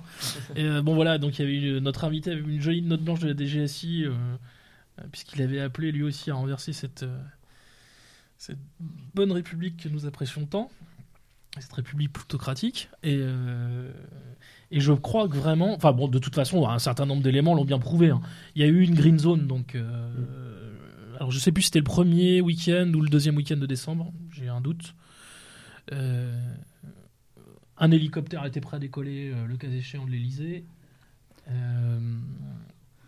il était impossible de s'avancer. Plusieurs trop- semaines de suite, si je me souviens bien. plusieurs semaines de suite. Mais alors, particulièrement ce samedi-là. Hmm. On avait quand même, il faut le rappeler pour ceux qui l'auraient oublié, on avait quand même déployé les blindés de gendarmerie Ouais, et on l'a appris plus tard avec des liquides incapacitants qui avaient quand même été mis à l'intérieur des véhicules au cas où pour être utilisés.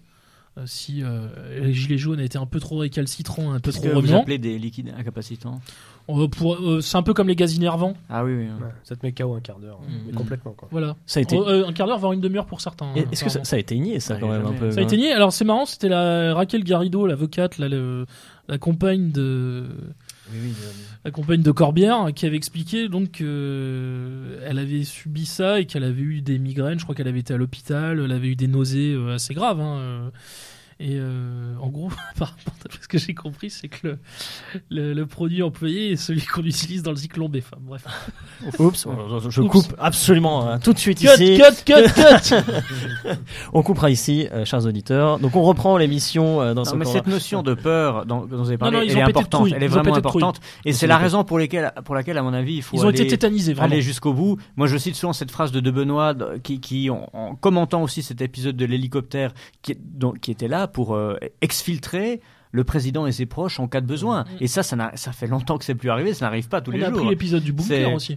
C'est le, gar- c'est le garde suisse euh, avec l'hélice. Hein, C'est un peu. Varenne quoi. Mais Ouais. et, et, et, et De Benoît écrivait en disant vous leur avez fait peur, c'est une grande victoire, mais ils ne vous pardonneront jamais la peur que vous leur avez faite.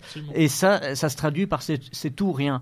Euh, y- à partir de ce moment-là, on peut plus reculer parce que tout recul euh, ne peut qu'aboutir à un renforcement de la répression. D'où la, la, la, la radicalité de, de, de certains appels. Et moi, je ne considère pas être quelqu'un de très radical, mais pourquoi est-ce qu'il faut renverser le régime? C'est parce qu'on peut plus faire dans la demi-mesure. Euh, c'est aller trop loin euh, pour pouvoir commencer à négocier alors que alors qu'ils n'ont il se retrouve euh, Macron se retrouve dans la situation du président tiers en 1871 euh, c'est tout ou rien et il, il est important d'aller jusqu'au bout je pense vraiment d'où les fameux termes de populocratie, peuplocratie, etc. qui surgissent. On voit quand même qu'on a une.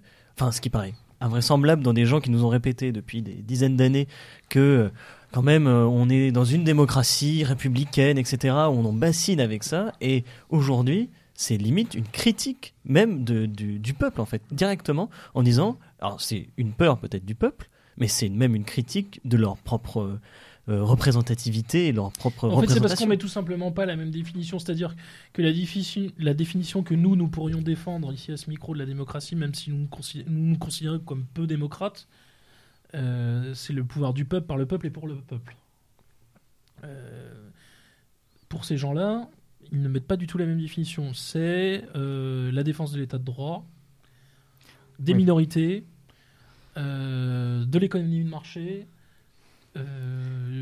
des jurisprudences en matière de droit. C'est-à-dire ils ne mettent pas du tout les mêmes choses que nous. et du droit naturel sous la forme euh, laïcisée et moderne des droits de l'homme mais, c'est ça le grand problème, c'est que dans la définition que vous, vous venez de dire, il n'y a absolument rien de démocratique au sens étymologique du Absolument terme. pas, ouais. Seulement, c'est ce qu'ils appellent démocratie. Et, démocratie. et le grand, euh, comment dire, la, la- la- la grande dissension. Euh, quand je dis que je suis démocrate, euh, je m'inscris dans le sens vraiment classique du Oui, terme, dans le sens grec. du peuple, hein, par ouais, le euh, peuple et pour le peuple. Voilà, c'est-à-dire que puis c'est finalement c'est un système la démocratie, c'est un système arithmétique où euh, si on part du point de vue du principe du vote, on peut imaginer autre chose que le vote, mais je parle pas de l'élection, simplement du vote. Bah une majorité l'emporte sur une minorité, euh, ça fluctue, ça évolue, on trouve un consensus, euh, et mais il y a une légitimité euh, par le nombre. Euh, c'est pas l'idéal, mais c'est mieux que l'inverse, c'est mieux que le, le règne des minorités. Alors que leur vision de la démocratie, en fait, c'est un corpus de valeurs. C'est un corpus de valeurs Qu'ils ne Il- définissent jamais même exactement s'il est d'ailleurs. minoritaire euh, arithmétiquement, c'est ce corpus Ouais. qui doit l'emporter. Oui. Sur le plan moral, c'est les droits de l'homme. Ouais. Euh, sur le plan de l'échelle des pouvoirs, c'est ce que ce que nous dit, euh, euh, disons l'Europe au mieux, la mondialisation au pire. Euh, ça peut aller beaucoup plus loin que ça. Et euh, ils sont prêts à perdre des élections, perdre des votes, et pour ne pas montrer qu'ils les perdent, refuser le droit référendaire qui pourrait euh, les mettre à jour, pour dire que finalement, et c'était la phrase de c'était la phrase, je, je- je l'avais noté, je crois, de, de, de- de Giscard, euh, euh, qui disait c'est une bonne idée d'avoir choisi le référendum à condition que la, à condition que la réponse soit oui. bon, c'est d'un cynisme de fin de carrière. Mais, mais, mais, mais c'est, disons, c'est c'est ça le problème. Alors que le, la, la définition classique de la démocratie que je défends est une définition finalement axiologiquement neutre. Euh, et c'est pour ça que je suis aussi un petit peu en désaccord avec vous quand vous, vous avez euh, relancé le débat en disant euh, doit-on défendre la démocratie à partir du moment où elle peut être profitable à nos idées? Mais la question n'est pas n'est pas de savoir si elle est ou non profitable à nos idées. Je pense que globalement aujourd'hui elle peut l'être. Mais même si ce n'était pas le cas, sujet. Ce ce la légitimité. C'est ce que j'allais dire, ce que j'allais venir en fait. Je pense que il y a deux écueils à éviter le mépris du peuple et l'idéaliser. Oui. C'est les deux, deux écueils à éviter. Le mépris du peuple, en gros, c'est ce que fait l'oligarchie. L'idéaliser, c'est de considérer euh, et de faire croire, de faire à croire qu'il aurait sans cesse raison. Clairement, moi j'estime que le peuple français se gourre depuis 40 ans. Ah, mais au je suis pas, minimum. alors je suis absolument pas d'accord. Depuis une quarantaine Ouais. d'années, le peuple français se sinon, il n'aurait pas reconduit systématiquement les mêmes depuis 40 ans. Mais sur quels critères vous basez pour dire, dire qu'il a raison et qu'il a tort? Le problème, Ah bah, un raison c'est que tout simple, c'est-à-dire celui de ses intérêts. oui. Celui de ses intérêts propres, évidents et immédiats. Laissez monsieur c'est-à-dire répondre. Non, non, mais c'est intéressant. Mais là, on, trouve une. C'est-à-dire que le peuple français, en l'occurrence, mais pas le seul, hein, ce n'est pas le seul en Europe, agit très largement aujourd'hui, euh, alors pour des raisons qu'on pourrait euh, expliciter longuement, mais agit très souvent au contraire de ses intérêts. Alors c'est peut-être moins vrai maintenant. En fait, en raison des coups de boutoir qu'il a subis depuis tant d'années et de la violence sociale qu'il a subie, de la violence oligarchique, il commence à prendre conscience de ses propres intérêts. Et d'ailleurs, les Gilets Voilà. jaunes en sont, euh, comme je disais tout à l'heure, l'épiph- l'épiphanie, la, la manifestation, l'apparition la plus, Oui. La plus agréable et la plus sympathique. Oui, mais le problème avec cette grille de lecture, c'est que vous vous dites en même temps que le peuple français a eu raison, même si on l'a pas écouté, de refuser euh, la première constitution européenne de 2005, et, ce même peuple français a eu tort d'élire Macron au présidentiel. Et d'un point, du point de vue d'un individu qui a une opinion, je suis d'accord avec ça. Sauf qu'un un individu n'a pas à dire euh, si euh, l'ensemble du corps électoral a tort ou raison. Moi, je pense que, bon, d'une part, ça c'est sur le plan éthique, il faut savoir mettre les principes euh, généraux avant les opinions, qui sont particulières. Les opinions, c'est ma préférence pour tel ou tel candidat, telle ou telle idée. Je, euh, je, je repense à un passage de, de Rousseau dans, dans Les Mille, où il parle de Sparte, alors, qu'il idéalise, certes, bien sûr, mais c'était un modèle quand même pour tous les, les, les pionniers démocrates du XVIIIe siècle. Et puis quand je dis les pionniers, ils se comptaient sur les, les doigts d'une main hein, en France. Et il, il explique, il raconte une, un épisode de, de l'histoire spartiate, et il nous dit, le lacédémodien Péradette se présente pour être admis au Conseil des 300 hein, qui est l'Assemblée euh, populaire. Il est rejeté. Il s'en retourne tout joyeux de ce qu'il s'est trouvé dans Sparte, 300 hommes valant mieux que lui. Je suppose que cette je suppose cette démonstration sincère et il y a lieu de croire qu'elle l'était. Voilà le citoyen. Alors c'est peut-être éthiquement beaucoup demandé, mais je pense que cette éthique démocratique est nécessaire. Ça c'est le premier point. Le deuxième point qui est beaucoup plus fondamental, quand vous dites euh, le peuple français souvent n'a pas raison, je ne dis pas, moi je ne dis pas qu'il a raison. Je dis juste que que la question d'avoir tort ou raison ne signifie rien dans la logique démocratique qui est une logique de la légitimité. Euh, le- Ça, je vous l'accorde. Comment dire Ouais. euh, dire que le, dire que le peuple vote juste ou vote faux, c'est partir du principe de manière transcendante que avant même qu'il ait voté, il y a une réponse à la question et ça c'est la dérive de la démocratie libérale qui est un oxymore, c'est-à-dire euh, les libéraux vont dire oui la- le, le politique c'est la gestion d'un budget, Euh, il y a qu'une manière de résoudre une équation et en général euh, leur, leur manière de résoudre l'équation c'est l'austérité budgétaire et les cadeaux euh, aux, aux riches. hein. Évidemment nous on n'est pas d'accord avec ça, ce qui prouve bien qu'avec un même budget il est, il est, pas- il est possible de l'attribuer différemment. Donc si c'est possible sur les questions budgétaires, c'est encore plus possible sur les questions de civilisation qui sont encore plus ouvertes philosophiquement, métaphysiquement, moralement. Et le problème, c'est que la légitimité, je finis là-dessus, la légitimité, comment dire, le, peu- le peuple a toujours, je pense que le peuple a toujours raison, même si cette phrase ne veut rien dire, parce qu'en fait, il a ni raison ni tort, il est légitime. Une décision qui est prise au suffrage universel, sous réserve que les élections soient, euh, que les votations soient pures, qu'il n'y ait pas, euh, il y ait pas de trop grandes inégalités financières, qu'il n'y ait pas de magouilles, de propagande. Sous réserve, hein, c'est une situation idéale. Mais euh, si, les- si, si, si tout va bien de cette manière-là, alors c'est c'est la, la décision, et même si moi je me retrouve en minorité, parce qu'en Suisse, je vous assure que n'importe quel citoyen moyen, euh, tantôt est dans la majorité, tantôt est dans la minorité, et, le, et la sagesse démocratique, le fair play, euh, comme on dirait aujourd'hui, c'est à la fois ben, quand on a gagné de sabrer le champagne et quand on a, quand on a perdu de râler un peu, mais pas de descendre dans la rue euh, à, tout bout de champ, parce qu'il faut respecter la, la souveraineté qui est la majorité des autres.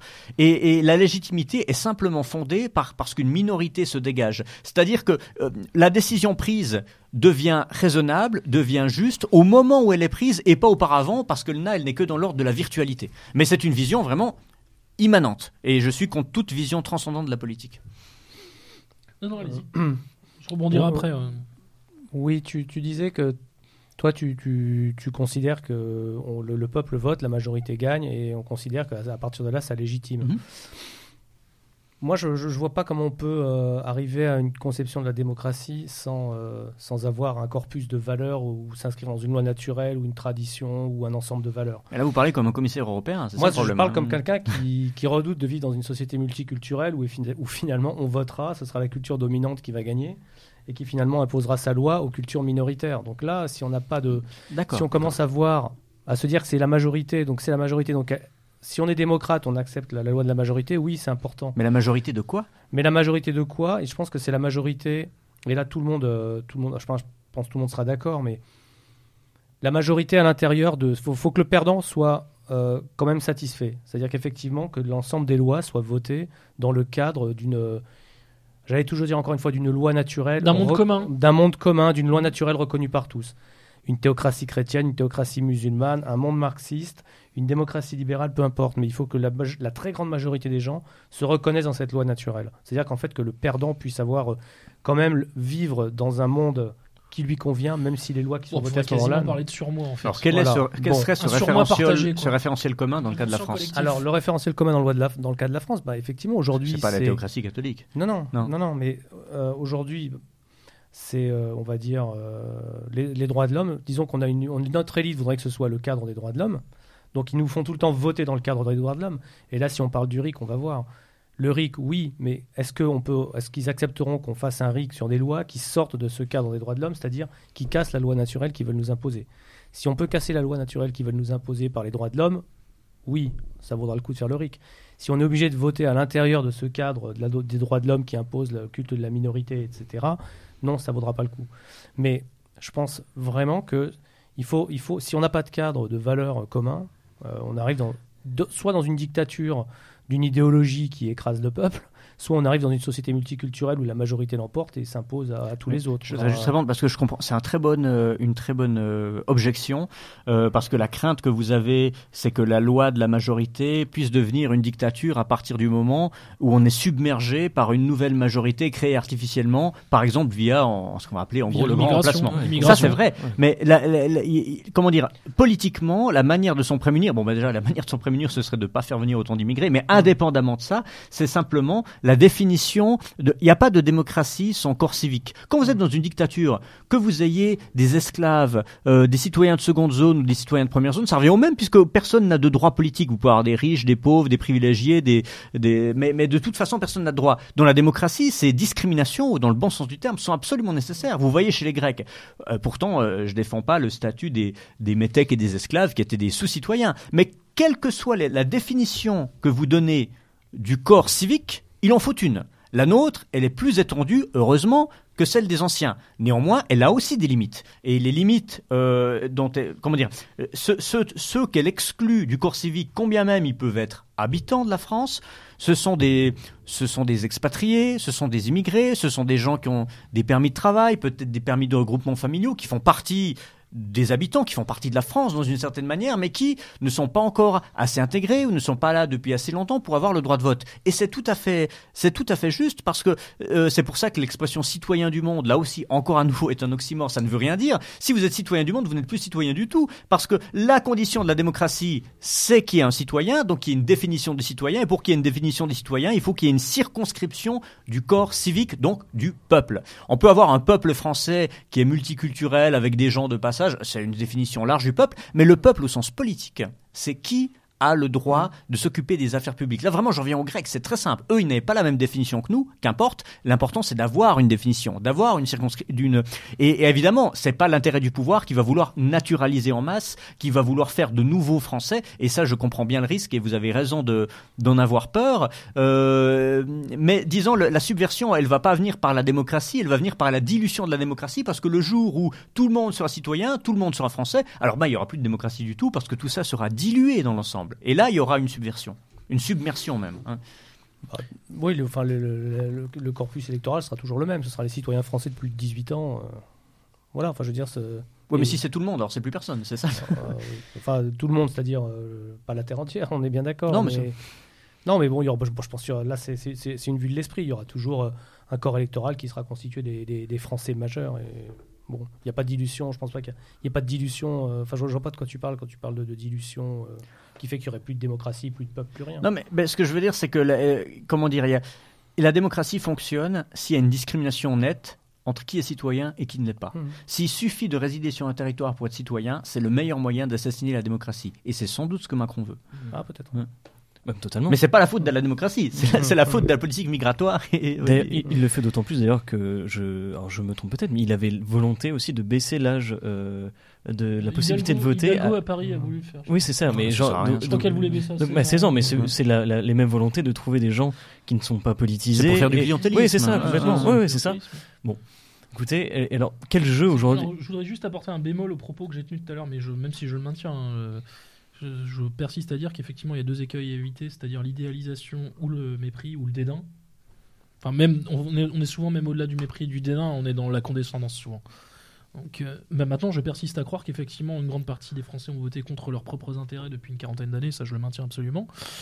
Maintenant, je mettrai un bémol, c'est que ils ont intégré aussi une partie du discours Tina, ce qu'on appelle le discours Mm. Tina, there is no alternative, voilà, euh, donc qui, qui date de Thatcher, des années Reagan-Thatcher. En gros, il n'y a pas d'alternative, d'alternative à l'orthodoxie euh, libérale. Euh, il n'y a pas d'orthodoxie euh, aux convergences de Maastricht, aux critères de, aux critères de convergence. Euh, il n'y a pas d'alternative à l'austérité. Donc il n'y a, pas de choix démocratique. Il n'y a pas d'alternative à l'immigration. Et en gros, bah, c'est la- fameuse phrase de Juppé, en fait, que les Français finalement ont fini par faire leur. C'est-à-dire séparer ce qu'il appelle les deux extrémités de l'omelette. En gros, euh, pour faire simple, la- le Rassemblement national et la France insoumise. Et en gros, il dit voilà, on va, on va gouverner avec une formation centrale qui coupera les deux parties de l'omelette. Ce qui est très exactement ce qui s'est passé avec l'élection de Macron, qui est effectivement la synthèse de ça. Ce que j'ai, moi, ce que j'ai appelé la synthèse des deux bourgeoisies, je suis pas le seul hein, d'ailleurs. Euh, Parce que bon, voilà, Macron est vraiment euh, l'incarnation, il est la quintessence, la figure archétypale de la bourgeoisie. On pourra qualifier de post-orléaliste ou de Louis Philipparde, mais au XXIe siècle. c'est ouais. très clairement Bah, ça. En fait, Mais malheureusement, ce qu'il faut comprendre, c'est que sociologiquement, il y a au moins 20% des Français qui se reconnaissent dans ce type. Au moins 20%. Mais, mais, mais- Et malheureusement, certains, qui pourtant sociologiquement ne font pas partie de ce corpus sociologique, justement, ont totalement intégré et incorporé les dictats et les oukases de cette bourgeoisie-là. C'est- en cela que je dis qu'une grande partie des Français votent contre leurs propres intérêts et votent pour leur suicide. Ah bah, Il y a un travail d'éducation populaire. c'est là où je- Évidemment, voilà, je suis- c'est le mot magique.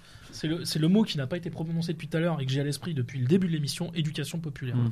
Alors, je sais que c'est un mot qui est connoté, euh, euh, qui n'est pas forcément euh, une expression qu'on convoque régulièrement euh, euh, derrière notre micro et dans- sur nos antennes et dans, dans nos magazines, mais c'est un propos, enfin, c'est évi- évidemment, c'est un, c'est quelque chose qu'il faut qu'on ait à l'esprit. Oui, L'éducation pas- populaire est une bonne chose. Quand même, il faut pas se tromper d'ennemi parce que quand on parle, euh, je reviens sur cette question de la, de la dilution du souverain à travers, euh, ah bah, à travers le, le- la substitution ethnique de peuplement, c'est un risque. Mais ce, comment dire, si, vous- ce n'est pas par la démocratie que, que ce processus va s'accélérer. Euh, si c'est si c'est ça qui vous fait peur, Ah, non, non, ça arrivera bien plus sûrement par l'autorité du haut euh, que par la dilution du bas. Non, mais ce que je veux dire, vous voyez ce que je veux dire Justement, hein l'immigration est acceptée aussi Ah oui. par l'effondrement éducatif des autochtones, Tout à fait, c'est ce que j'allais dire. des Français Oui, indigènes, le- le Ah. discours- Français indigènes. le discours dominant qu'on entend et que, que tu qu'on critique. Si le- les allochtones sont aujourd'hui aussi puissants et aussi écoutés, c'est parce que les autochtones ont aussi cédé Tout aux à fait. dont je parlais Et- et, à la fameuse pensée et- Tina. Et est-ce que si on n'arrive pas sur un système que vous préconisez, du coup, donc c'est de cette fameuse vraie démocratie, genre, enfin c'est, je sais pas, vraiment un bon terme, mais j'ai peur que la plupart des, des gens, en tout cas la majorité qui serait légitime selon vous, ne serait absolument pas d'accord avec nous. Quand on, il suffit de prendre n'importe quel débat euh, autour d'une famille française moyenne, on Tiens, a un exemple tout simple. L'euthanasie. discours minoritaire. L'euthanasie. Oui, tout à fait. Aujourd'hui, majoritairement, les Français voteraient sans hésitation aucune pour la mort de Vincent Lambert. Ouais, tout à fait. Sans hésitation aucune. Sans même prendre en compte l'intégralité du contexte global. Et c'est-à-dire ce qu'on ce qu'on sait, y, y compris sur le plan médical, d'ailleurs, sans même rentrer dans les débats moraux religieux. Oui, mais à nouveau, vous, vous êtes Je en train juste cet de. exemple. Ou même un exemple qui vous concerne vous directement en Suisse. Oui. Il y a quand même eu euh, une tentative de référendum d'initiative citoyenne de votation qui avait été appelée, euh, dans mon souvenir, Monnaie pleine, Oui, tout à fait. qui était une excellente initiative, qui Trop visait- technique, trop compliqué, malheureusement. qui mais était excellent, technique et effectivement, compliqué, hein. mais qui visait en fait à supprimer et à retirer aux banques commerciales la création monétaire, Voilà, ce qu'on appelle la monnaie scripturale. la monnaie fait, voilà, hein. récupérer en fait que le peuple souverain récupère la création monétaire, ce qui est quand même un des éléments les plus fondamentaux qui sont en politique, si ce n'est le plus. J'ai milité pour ça, on n'a Ouais, malheureusement pas réussi à se faire entendre, si c'était extrêmement technique. Et je euh, crois hein. que seulement 25% euh, des Suisses ont voté en faveur de, de ce Et il y a eu une très forte abstention en Et il y plus, a parce que les une gens pas abstention en plus qui était monstrueuse. Je, je me rappelle d'ailleurs, j'avais titré, j'avais envoyé euh, les résultats à des amis. Je sais pas si tu te souviens, Rouba, je te- Mhm. je t'avais mis en copie. J'ai dit euh, les Européens toujours aussi heureux d'être dans la servitude volontaire. Et j'avais titré aujourd'hui deux points les Suisses. Oui, bah ça c'est oui, c'est- des écueils auxquels on doit faire face, mais même si les gens se sont pas déplacés comme on le voudrait, le fait qu'on vote sur des questions aussi techniques, euh, c'est déjà en soi une victoire de la démocratie. Comme il y a deux mois, on a voté sur est-ce qu'il faut raboter les cornes des vaches ou non par rapport à leur espace vital dans les champs, euh, enfin par rapport au lait, à la viande qu'on attend. Enfin bref, il y a des choses, ça fait rigoler les étrangers en disant mais vraiment, c'est des histoires.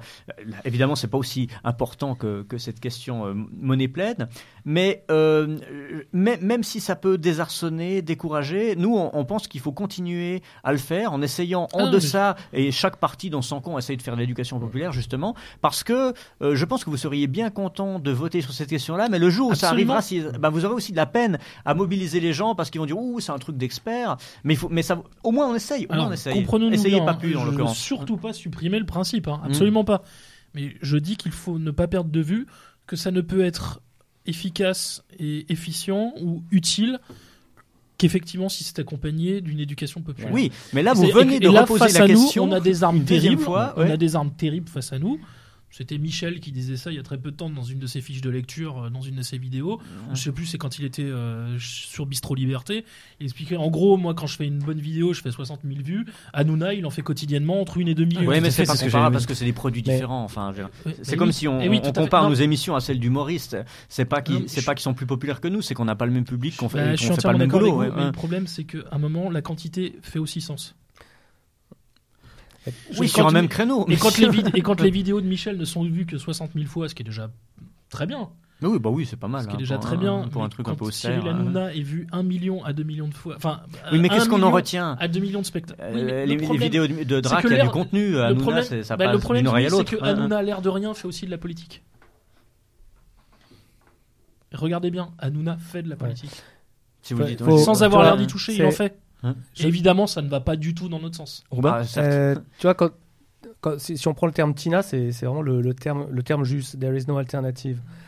Si, si une minorité de gens, pour leur propre intérêt, arrive à faire croire à la majorité qu'il n'y a pas d'alternative et qui laisse à la majorité le choix de faire de la démocratie à l'intérieur de ce cadre, et là, ça veut dire qu'ils ont fait une, la parfaite fausse démocratie. C'est-à-dire, en fait, ils ont créé une, ils ont imposé un dogme comme une loi naturelle aux gens. Les gens sont persuadés qu'il est impossible, euh, qu'on n'a même pas le droit de sortir de le cadre de cette droit naturel. Et si on les laisse faire le, les lois à l'intérieur de ce cadre, ils peuvent discuter pendant des siècles et des siècles sur euh, euh, les migrants, est-ce qu'il en faut 200 ou 300 000, 300 000, est-ce qu'il faut ou pas, est-ce qu'on accepte les mecs à partir de 18 ans, 25 ans comme des jeunes isolés? Si les gens, on arrive à leur faire croire qu'il n'y a pas d'alternative à tout ça et qu'on les laisse blablater à l'intérieur euh, de cette, de cette loi naturelle imposée, de cette fausse loi naturelle, effectivement, on arrive à la fausse démocratie, c'est un espèce de poulailler, quoi. C'est du débat, c'est du poulailler. Non, C'est Michéa qui avait mais- une très bonne formule là-dessus. hein. Il disait, euh, voilà, en gros, le faux clivage gauche-droite euh, peut aujourd'hui se traduire par une formule, l'alternance unique. Oui, Voilà. mais euh, ce risque existe. Mais si, euh, face à ça, vous supprimez carrément le processus démocratique, vous obtiendrez les mêmes périls, mais beaucoup plus vite par le haut. Ah non, je, C'est- je- c'est mais pas c'est- que- justement, c'est Parce que si, si le, si le gouvernement, l'exécutif reprend la main, ils feront exactement ce que vous craignez euh, qui, qui- qui ait lieu, mais il n'y aura même pas besoin de toutes Plus ces vite, manipulations, plus ça fort, se fera par vite, le plus haut fort, et par plus une gestion autoritaire, que- et cette tentation existe hein, il aujourd'hui. s'agit hein. il ne s'agit pas de jeter le bébé avec l'eau du bain. Mm. hein. Il s'agit d'être bien conscient Voilà. qu'aujourd'hui, le RIP, le RIC, appelez-le comme vous voulez, votation, Ouais. etc., est une arme à double tranchant qui peut être effectivement très efficace, mais qui, si elle n'est pas accompagnée, on en revient toujours à Voilà. l'expression d'éducation populaire, Mm. c'est extrêmement périlleux. Ce qui est bien la preuve que périlleux. votre système démocratique, là où il pêche, c'est pas par excès de démocratie, mais par défaut. Bah oui. Le problème n'est pas la démocratie elle-même, mais Bah, l'imperfection du On processus. a, on a la euh, quantité, on peut avoir la quantité de débat. On peut même rajouter de la quantité de débat ad vitam aeternam. On a des élections régulièrement. Si on, si on se cantonne à un cadre donné, les lois sortiront jamais de ce C'est la cadre. fameuse phrase que les anglo-saxons utilisent, notamment les membres de l'alt-right, euh, to think out of the box. Mm. Voilà, penser en dehors de la boîte. Mm. Et euh, justement, la fameuse pensée Tina, elle empêche complètement de penser Voilà. en dehors de la boîte. Tu, tu te sens hérétique si t'en sors. Voilà. Voilà, c'est-. Voilà, bah, c'est le bon mot, comme tout à l'heure, Ouais. Et c'est bien la preuve qu'on est dans le religieux, Mm. c'est une hérésie. voilà. Tu, si on tu est vas- dans l'hérésie. Quand nous, on parle de remigration, on est dans l'hérésie. Mm. Nous sommes Voilà. des hérétiques. Voilà. Et si on parle de Mais l'irruption du populisme de ces dernières années dans les pays européens est complètement hérétique à cet égard. Et c'est ça, c'est en ça que c'est un Voilà. souffle d'air frais. Mais c'est- foutu de la même manière. hein. Je veux dire, Hanouna est un est un espèce de clerc euh, d'évêque rigolo euh, qui fait des procès rigolos, euh, qui donne euh, le petit coup de, de règle euh, sur les doigts des gens pas méchants. Après, il y a Bernard-Henri Lévy qui est le grand inquisiteur. Et puis les mecs, il y a la commission de justice européenne qui, qui pond des bulles.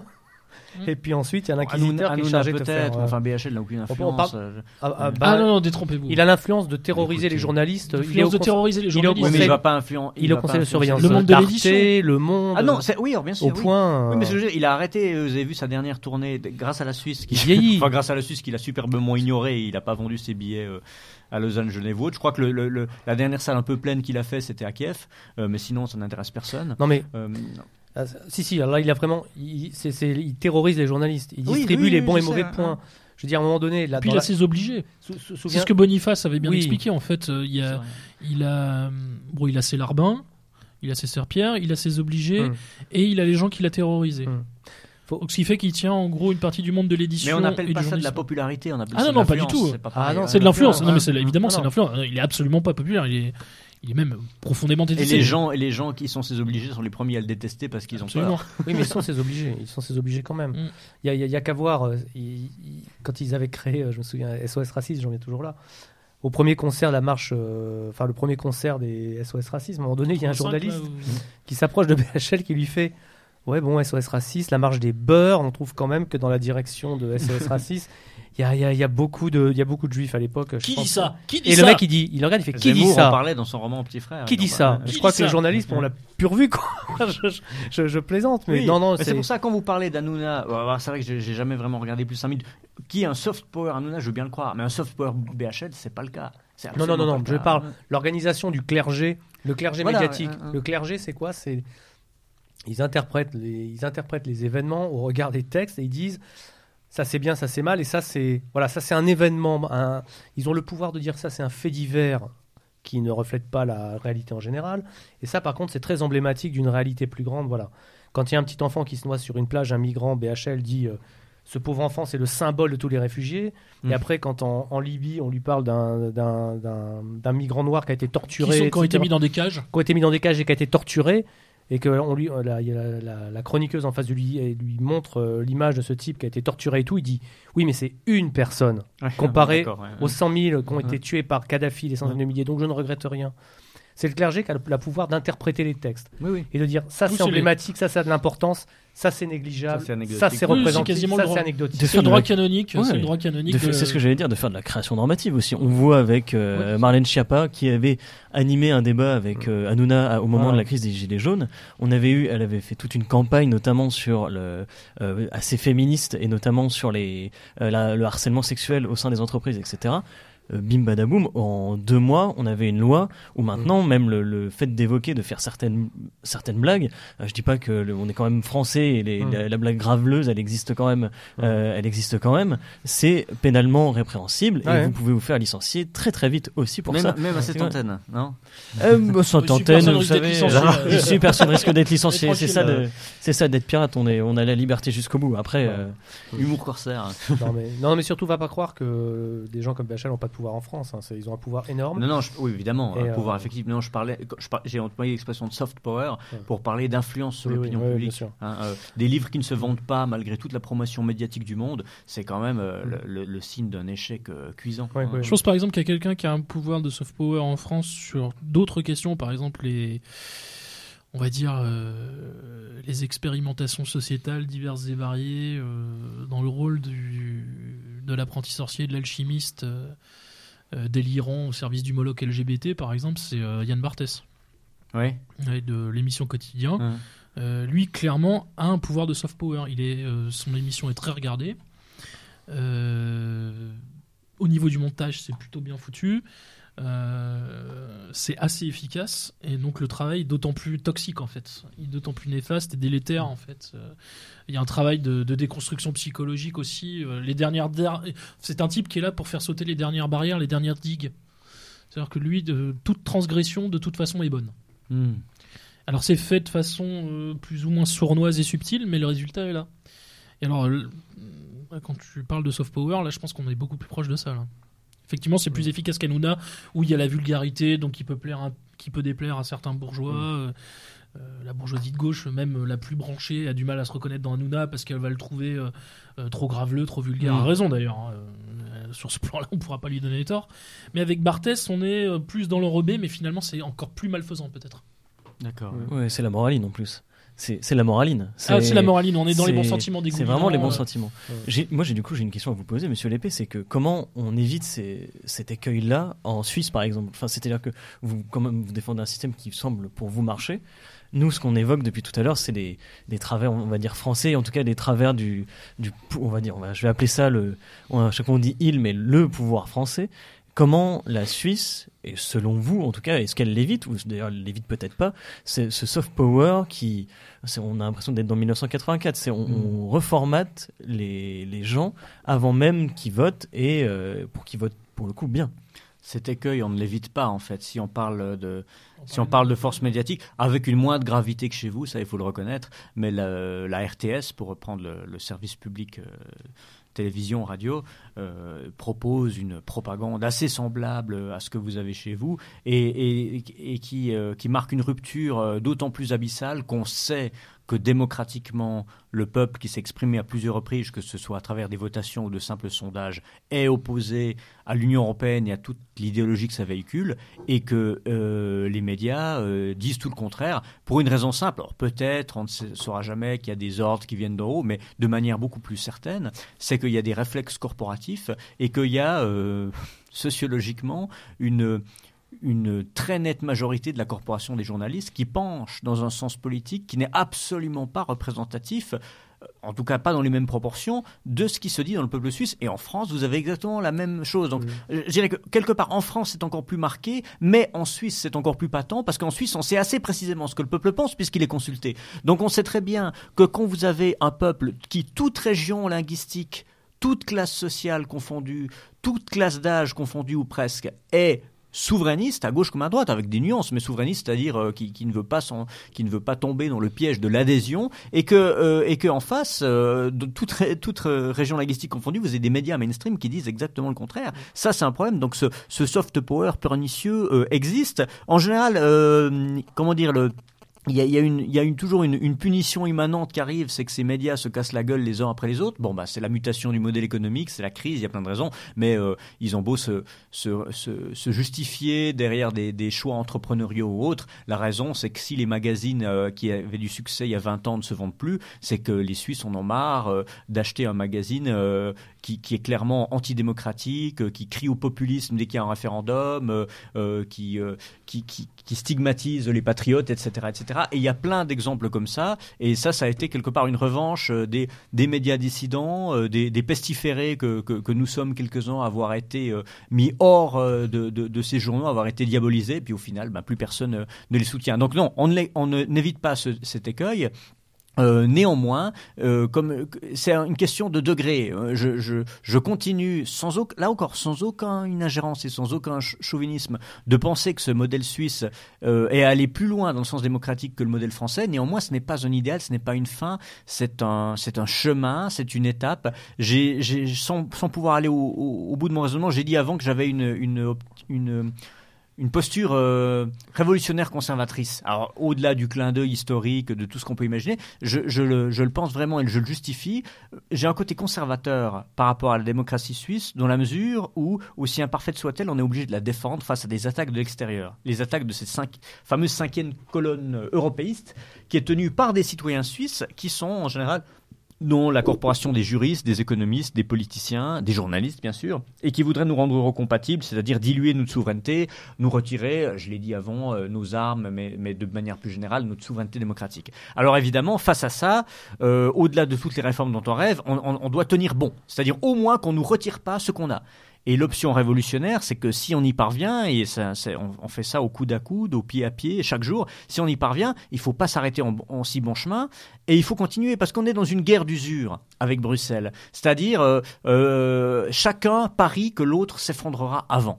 C'est-à-dire, nous, on parie, c'est un pari risqué, mais en même temps, on n'a rien à perdre, on parie que la maison Bruxelles va s'effondrer. Eux parient non pas que la Suisse va s'effondrer, mais que la Suisse va s'effondrer en tant qu'entité autonome et va adhérer. Et on a toutes les raisons de le penser. Je pense que s'il était euh, honnête, même Juncker le dirait, qu'il y a, euh, dans une échelle de 10 ans ou de 20 ans, euh, il y a plus de risques que, l'Union européenne s'effondre que la Confédération helvétique en tant que confédération autonome, c'est-à-dire en tant qu'État-nation, même si c'est pas le terme qu'on emploie chez nous.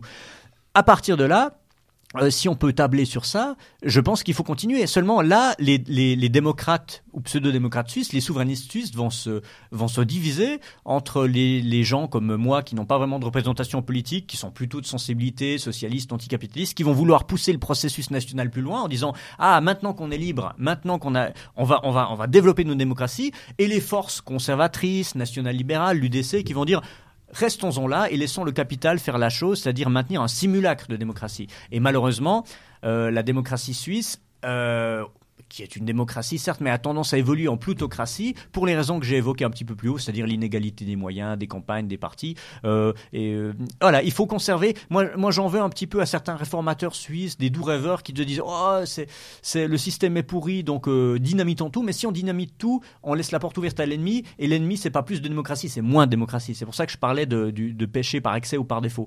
Il faut à la fois maintenir les acquis et développer, et donc être à la fois conservateur et révolutionnaire. Je sais pas, on peut peut-être reprendre cette réflexion-là à l'échelle pour le coup. Là, on va transposer ça sur la France, parce qu'on on a quand même eu des annonces euh, de Monsieur le président Emmanuel Macron, euh, qui veut potentiellement instaurer de la proportionnelle à l'Assemblée nationale, mais qui veut aussi restaurer, euh, revaloriser le référendum.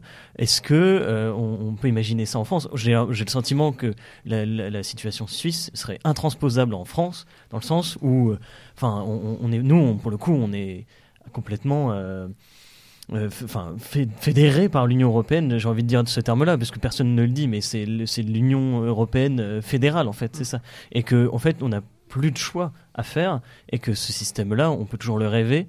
Et comme on disait en début, en, en deuxi- en début de deuxième partie, on n'aura jamais gain de cause. En tout cas, ce qu'on défend à ce micro, on n'aura jamais de gain de cause en France. Qu'est-ce que vous en pensez? Est-ce que le, est-ce qu'on peut espérer, par exemple, passer par de la proportionnelle comme euh, euh, Macron le dit, notamment en pensant que le, le- le- aujourd'hui, en tout cas actuellement, euh, la démocratie représentative nous est, je trouve, quand même plutôt favorable. On a toujours Marine Le Pen au deuxième tour. Alors, vous allez me dire tout de suite, je- évidemment que c'est un jeu politique pour. Ouais, c'est euh, le suffrage universel, tu veux dire. Tout à fait, oui, oui, c'est la ça. démocratie représentative, finalement. bon, Oui, oui, tout à fait. Dans l'hémicycle, Oui, oui, tout à le- fait. Le RN ne, finalement ne, je crois que c'est 10 députés, même pas 8.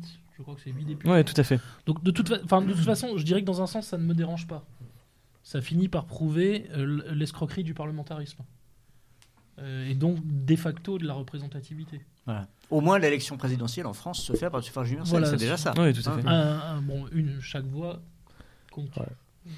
Bah, prenons ce qu'il y a à prendre. hein. De toute façon, on a dit, hein, il y a euh, le, le système TINA, mais, et après, il y a quand même des partis diabolisés, ce qui prouve que, un, effectivement, il y a des gens qui sont considérés comme le diable, mais en même temps, ils ont quand même le droit un peu de jouer à l'intérieur parce qu'on n'a pas réussi à les foutre entièrement dehors. Voilà, donc, bah, euh, jouons le jeu. Moi, ce que je crains, c'est que, comme on avait dit. euh, Ou pas. Enfin, c'est là que ouais, C'est là, que je de- suis- c'est là que je suis dubitatif sur le jouons le jeu, en fait. Bah, Euh, parce que moi, je, pense que vraiment le parlementarisme est vraiment un de nos pires ennemis. Comme je le disais avec le capitalisme globalisé et le, le monde médiatique, ce que j'appelle la, la cléricature médiatique, ce qu'on pourrait appeler la cléricature médiatique.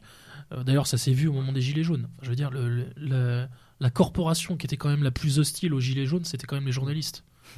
Et dans une moindre mesure, les syndicats, parce que les syndicats essayaient de ne pas trop le montrer, mais il y avait quand même une franche, euh, euh, une franche antipathie de la, pa- des appareils syndicaux, notamment de la CFDT. Bon, ça, ça ne surprendra personne. Le syndicat jaune par excellence, mais également de la CGT. Mais Jaune et. Enfin, votons quand même. Et comme je dis toujours, y compris aux élections locales, euh, départementales, Oui, cantonales, parce que là, il y a des choses à faire. Euh, Il y a, des- comme je dis, il y a des budgets, il y a des budgets pour les écoles, pour les crèches, pour l'éducation des gamins. Euh, Il y, a- il y a des choses à faire. Et Bah, c'est souvent quelque chose qu'on a défendu des à ce micro. C'est ce qu'on disait qu'il était plus Ouais. important, Ouais. par exemple, de se présenter au municipal que dans d'autres Ouais, voilà. élections. Dans l'idéal, il serait mieux de voter directement ces lois par le suffrage universel plutôt que d'élire des représentants Mhm. dans un système corrompu et dans, dans des gens qui, ma foi, sont susceptibles d'être corrompus pour voter ces lois dont on ne sait pas s'ils le feront, à moins d'avoir un mandat impératif. Mais ça, c'est pas, euh, ça, c'est quelque chose de très archaïque. hein. Ça, ça fait deux siècles que ça n'existe Oui, plus. le référendum révocatoire. ouais. Ce qui est, oui, c'est tout à fait, c'est ce qui est défendu d'ailleurs par Étienne Chouard la plupart du temps, d'avoir un, vrai, un, un vrai mandat révocatoire euh, qui permettrait, si jamais le représentant euh, euh, ne fait pas ce qu'il a promis, on va dire ça comme ça, euh, se ferait révoquer et donc. euh, c'était aussi un projet de, avant les, les élections italiennes, plusieurs années avant, du mouvement des, des cinq Ouais, étoiles. cinq étoiles. euh, qui c'était la, la thèse de Monsieur Casaleggio qui est mort maintenant mais qui était le, le grand webmaster et à la fois un des doctrinaires du, du Des mouvement Grillini, ouais. ouais. et je sais pas quoi en penser c'est très original et intéressant je Euh, sais sauf, pas euh, je, par exemple, le, le- la révolution bolivarienne de Chavez, euh, qui est pas forcément euh, notre, euh, notre tasse de thé, mais. Ah euh, si, moi, c'est ma tasse de thé. oui, je- non, non, mais enfin, je, je ne jette pas tout, hein, loin, de là, loin de là. Euh, mais en l'occurrence, il y avait le référendum révocatoire. Et je rappelle que Chavez l'a, y compris, joué contre lui-même. bien sûr Et il avait gagné. mais le et problème avait du mandat impératif avec L'élection lequel avait il faut pas été d'ailleurs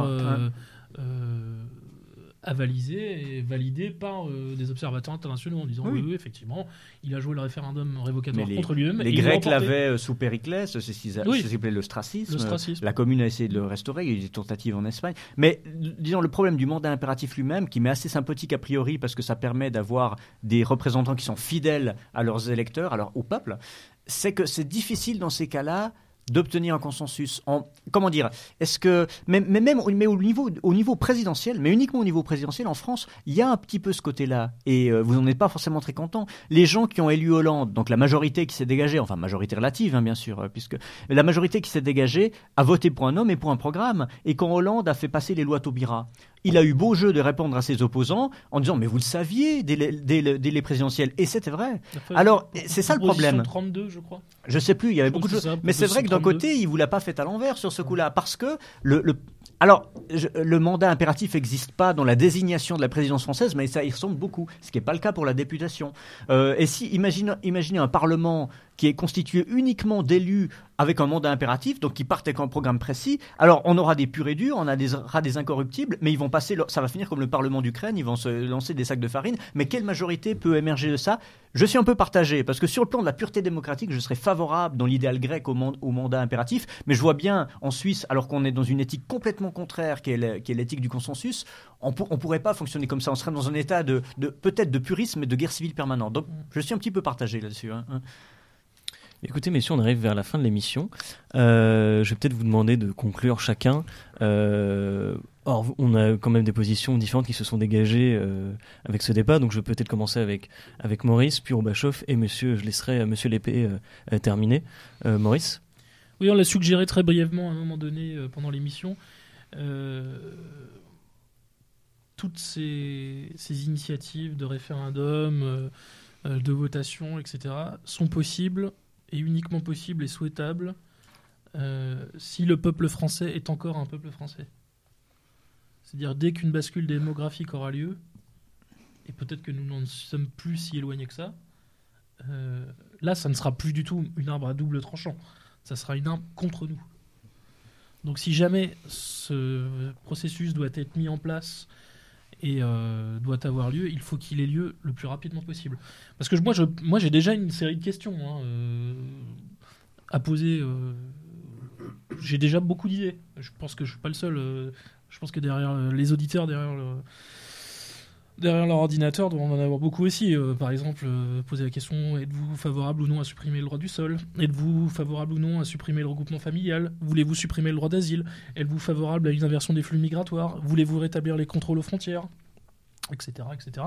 Et ça, je sais, quelques rares enquêtes qui ont été faites sur ce type de questions prouvent que le oui serait majoritaire. Absolument. Mais il l'est encore maintenant. Dans 10-15 ans, j'ai un doute. Ouais, même, pro- même problématique. Alors, il y a eu un, au début des Gilets jaunes, je crois que le gouvernement avait lâché un peu de l'Est en disant oui, on pourra discuter de certains sujets, mais ça, ce sera exclu, ça, ce sera exclu. L'avortement, l'avortement, c'est exclu. La peine de mort est exclue. L'immigration, on l'a remis dans un petit chapitre à côté et Mhm. tout. Donc, euh, Voilà, voilà. à la base devait être une thématique à part entière. hein. Ouais, ouais, c'est ça. Et qui finalement a été incorporée dans une thématique plus large. Voilà, donc euh, Tina Rules, c'est-à-dire en fait, euh, on, a- on fixe les cadres, et tant qu'on ne pourra pas voter entre, en dehors de ces cadres, si le RIC c'est 80 ou 90 km/h, ou ça, ça, je dois dire qu'effectivement ce sera euh, L'intérêt sera somme toute une, une basse-cour, euh, des, des poules, des, des poules dans une basse-cour, et puis ça servira à pas grand-chose. Donc effectivement, on a, c'est intéressant, on a parlé éducation populaire là euh, aujourd'hui. Éducation populaire. Il y a un nom d'ailleurs, je crois. hein, C'est de- démopédie, je crois. je sais pas. On appelle ça la démopédie. J'imagine. Ne bah, m'insulte pas. Je crois bah que c'est la démopédie. suppose, je crois. Mais trouver un moyen effectivement de, de renverser ce régime dans le sens où abolir cette espèce de, de loi naturelle fausse et aliénante qui fait que les gens ne savent plus réfléchir en dehors de ce truc-là ou ne se sentent plus le droit de réfléchir en dehors de ça. Et quand on, à nouveau on pourra s'exprimer en dehors de ça et voter en dehors de ça, là effectivement, ce sera pas une démocratie contre le peuple, ce sera pas un système aliénant, ce sera peut-être à nouveau une démocratie, une vraie démocratie, c'est-à-dire euh, émanant du peuple pour ses intérêts. Encore, comme dit Maurice, faut-il qu'il y ait encore un peuple, c'est-à-dire euh, un corpus de- d'identité, de, valeurs, de destin, euh, de gens qui se reconnaissent entre eux. quoi. Et Voilà. n'ayons pas peur du mot, même un corpus biologique, Oui, ethnique. ethnique. Oui, bah là il y a de nouveau ce point pour conclure où je suis pas tout à fait d'accord, c'est que à chaque fois vous commencez par vous poser la question de savoir si la démocratie est bonne ou non en fonction euh, des, probabilités qu'elle a de défendre les idées qui sont les vôtres. Et, je j'essaye en toute honnêteté, comme dans l'éthique lacédémonienne dont Rousseau parlait, de mettre les principes, c'est-à-dire le fonctionnement de la société, en dessus des opinions particulières qui sont que je suis pour et, ou contre. Mais cela étant dit, malgré ça, je pense, comme vous l'avez, comme vous l'avez dit d'après certaines enquêtes, que euh, vous, avez- vous- vous- vos idées sont sûrement plus populaires que vous ne le pensez euh, à partir du moment où des consultations. Certaines, oui, sûr, oui, oui, tout à fait. Mais euh, et, et ensuite, la question n'est pas de savoir si la- l'apport de l'immigration va diluer euh, ce potentiel démocratique, mais, mais que la démocratie doit se prononcer, je ne dis pas contre l'immigration, mais au sujet de l'immigration, même si dans les faits, il y a bien des chances que ça traduise euh, dans, le, dans la direction du contre. Et je finis par un seul exemple, mais qui était, qui était très éloquent. En Suisse, le 9 février 2014, on a voté une initiative contre l'immigration de masse, dont l'Europe a beaucoup parlé, euh, parce que c'était un cas assez unique. Tout ça, pourquoi il était unique? Parce qu'on nous a demandé notre avis. hein. L'état de l'opinion n'avait rien de particulier, il était un peu comme partout. Euh, Il y a eu une, majorité assez, nette qui s'est euh, dégagée. Et euh, Yves Calvi, en France, dans son émission C'est dans l'air, et Dieu sait qu'il n'était pas acquis aux thèses de cette initiative, a consacré une émission à ça. Et il a été étonné de recevoir 3000 SMS à ce sujet, et qui étaient tous des SMS de soutien, De soutien. qui disaient en gros bravo les Suisses. Ensuite, euh, Bah, celle des tout des, des- simplement. des médias ont fait. Ouais, alors bon, ça, c'est un- on va pas ouvrir le débat dessus. C'est un petit peu plus anecdotique. Je pense que la question de l'immigration de masse, c'est quand même beaucoup Bien plus sûr, beaucoup plus fondamental. important. Euh, le- mais pour revenir à cette initiative, le, le Point a fait une enquête. euh, auprès des Français, alors c'était c'est pas tout le tout le peuple, hein, mais mais euh, il- 88% des Français ont soutenu la décision des Suisses, ce qui est donc supérieur au taux des Suisses favorables à ça. Et le Figaro a fait la même enquête, ils sont arrivés à 92%. Donc, euh, indépendamment du fait que pour moi, il ne s'agit pas de savoir si on a raison ou tort, parce que la démocratie est un ordre auto-fondé, donc qui tire sa légitimité de soi-même. Indépendamment de ça, je m'inquiéterai pas trop euh, de, ce qui pourrait sortir des urnes, parce que je pense que dans la crise où nous, où nous sommes, ça peut, comment dire, on peut, on peut que, on peut que aller dans le bon sens en consultant le peuple. Même si c'était pas le cas, ça, ça changerait pas mon jugement. Mais en l'occurrence, il y a un courant qui va dans notre sens et sur, sur les, sur Alors, lequel je, miser. alors Ouais. je me répète, c'est à l'horizon de 10-15 ans. Peut-être, je sais pas, ça c'est difficile Mais- à dire. hein. Enfin, tu, tu défends la démocratie pour la démocratie. Oui. Moi, je pense que il y a la démocratie, c'est-à-dire une volonté qui émane du peuple dans son propre intérêt, et, et ensuite la- une, des, ré- une des conditions nécessaires de la démocratie, c'est le débat et l'information, la parole libre et l'information. Et la circonscription du corps civique. Parce que sinon, si on la dilue, alors, effectivement. Mais, mais oui, tout Donc il y a, y a- y a la hein. parole libre et l'information. Or, la parole libre, effectivement, dans l'état de censure, on est, elle n'existe pas. L'information sur certains sujets, de fait, elle n'existe pas, bah, sur le- la nature euh, ethnique de la population française, le mieux etc. l'ennemi du bien. oui. Donc, et donc, en fait, on, est, et, et- et on a ce fameux système de, de loi naturelle qu'on nous considère, de- d'idéologie qu'on nous fait passer pour une loi naturelle et qu'on finit par nous, impo- nous faire prendre pour une loi naturelle. Et donc, quand on discute dans ces paramètres de non-information, de non-parole et de loi naturelle, de pseudo-loi naturelle, effectivement, on peut mettre autant de bulletins dans le- dans l'urne qu'on veut, ça va changera pas grand-chose. Au bémol près en France, qu'on a effectivement ces partis diabolisés, et le terme diabolisé est tout à fait juste, puisqu'effectivement ils sont considérés comme en dehors de la loi naturelle, donc obéissant au diable. Mm. Mais ils sont encore là, donc effectivement, on peut encore voter pour eux et on peut encore mettre un bulletin dans l'urne. C'est peut-être la raison pour laquelle d'ailleurs l'Élysée n'a pas cramé euh, fin novembre, début décembre, parce qu'il y a encore des partis pour- vers lesquels on peut se tourner. Voilà. Donc, euh, Et d'ailleurs, ça, ça pose une question douloureuse. D'ailleurs, Euh, ces partis sont-ils des soupes Hmm. C'est un autre débat. Ouais. hein, mais- mais le, le coup de la- le- moins de démocratie, plus de démocratie, on peut avoir une système, un système formellement démocratique au milieu d'un système complètement aliénant, qui fait que les gens, effectivement, votent contre leurs intérêts. Je, je le crois profondément. Ça dépend. La démocratie, la vraie, c'est par le peuple, pour le peuple. C'est quelque chose qui émane de lui et qui le représente. Là, on n'est absolument pas dans ce système. On est, fort, on est amené à, représenter, à, à élire des représentants qui sont que les représentants d'une idéologie. Voilà. Aujourd'hui, en donc, fait, on euh, a une. D'ailleurs, même le terme de peuple, en fait, aujourd'hui, malheureusement, pour parler du peuple français, Ouais. est presque abusif. c'est presque C'est abusif. presque un abus de langage. La nation française, c'est abusif. Maintenant, Voilà, ça devient abusif. ouais. C'est presque un Le abus de langage. C'est un conglomérat euh, de population, une juxtaposition de population, euh, qui est sous influence euh, euh, psychologique très nette de réseaux oligarchiques. Voilà. Et d'un clergé médiatique. Et d'un clergé- d'un- et d'un d'un clergé des droits de l'homme. Et d'un voilà. clergé médiatique, d'un clergé droit de l'homiste. Voilà. Voilà. Euh, donc c'est là que je dis qu'effectivement, euh, c'est ce que je disais tout à l'heure, les Français ont très largement voté contre leurs intérêts. Effectivement, à une exception près, une exception majeure, qui était 2005, où d'ailleurs ils ont été volés. Mais Ils ça, ont c'est- été volés. ce que vous dites, c'est pas une critique de la démocratie, c'est une critique du dévoiement de la Oui, démocratie. tout à fait. Oui, oui, oui. Oui, oui. Pas pour... Oui, la critique, la critique On qu'on vient de faire. reprendre le- Non, mais la critique qu'on vient de faire aujourd'hui, c'est oui, effectivement, c'est une critique du dévoiement de la démocratie. On est bien d'accord. Tout à fait. Euh, eh bien, messieurs, voilà, on arrive à la, à la fin de cette émission. Euh, on parlait d'éducation populaire. Méridien Zéro participe à votre éducation populaire. Donc, parlez de cette radio autour de vous.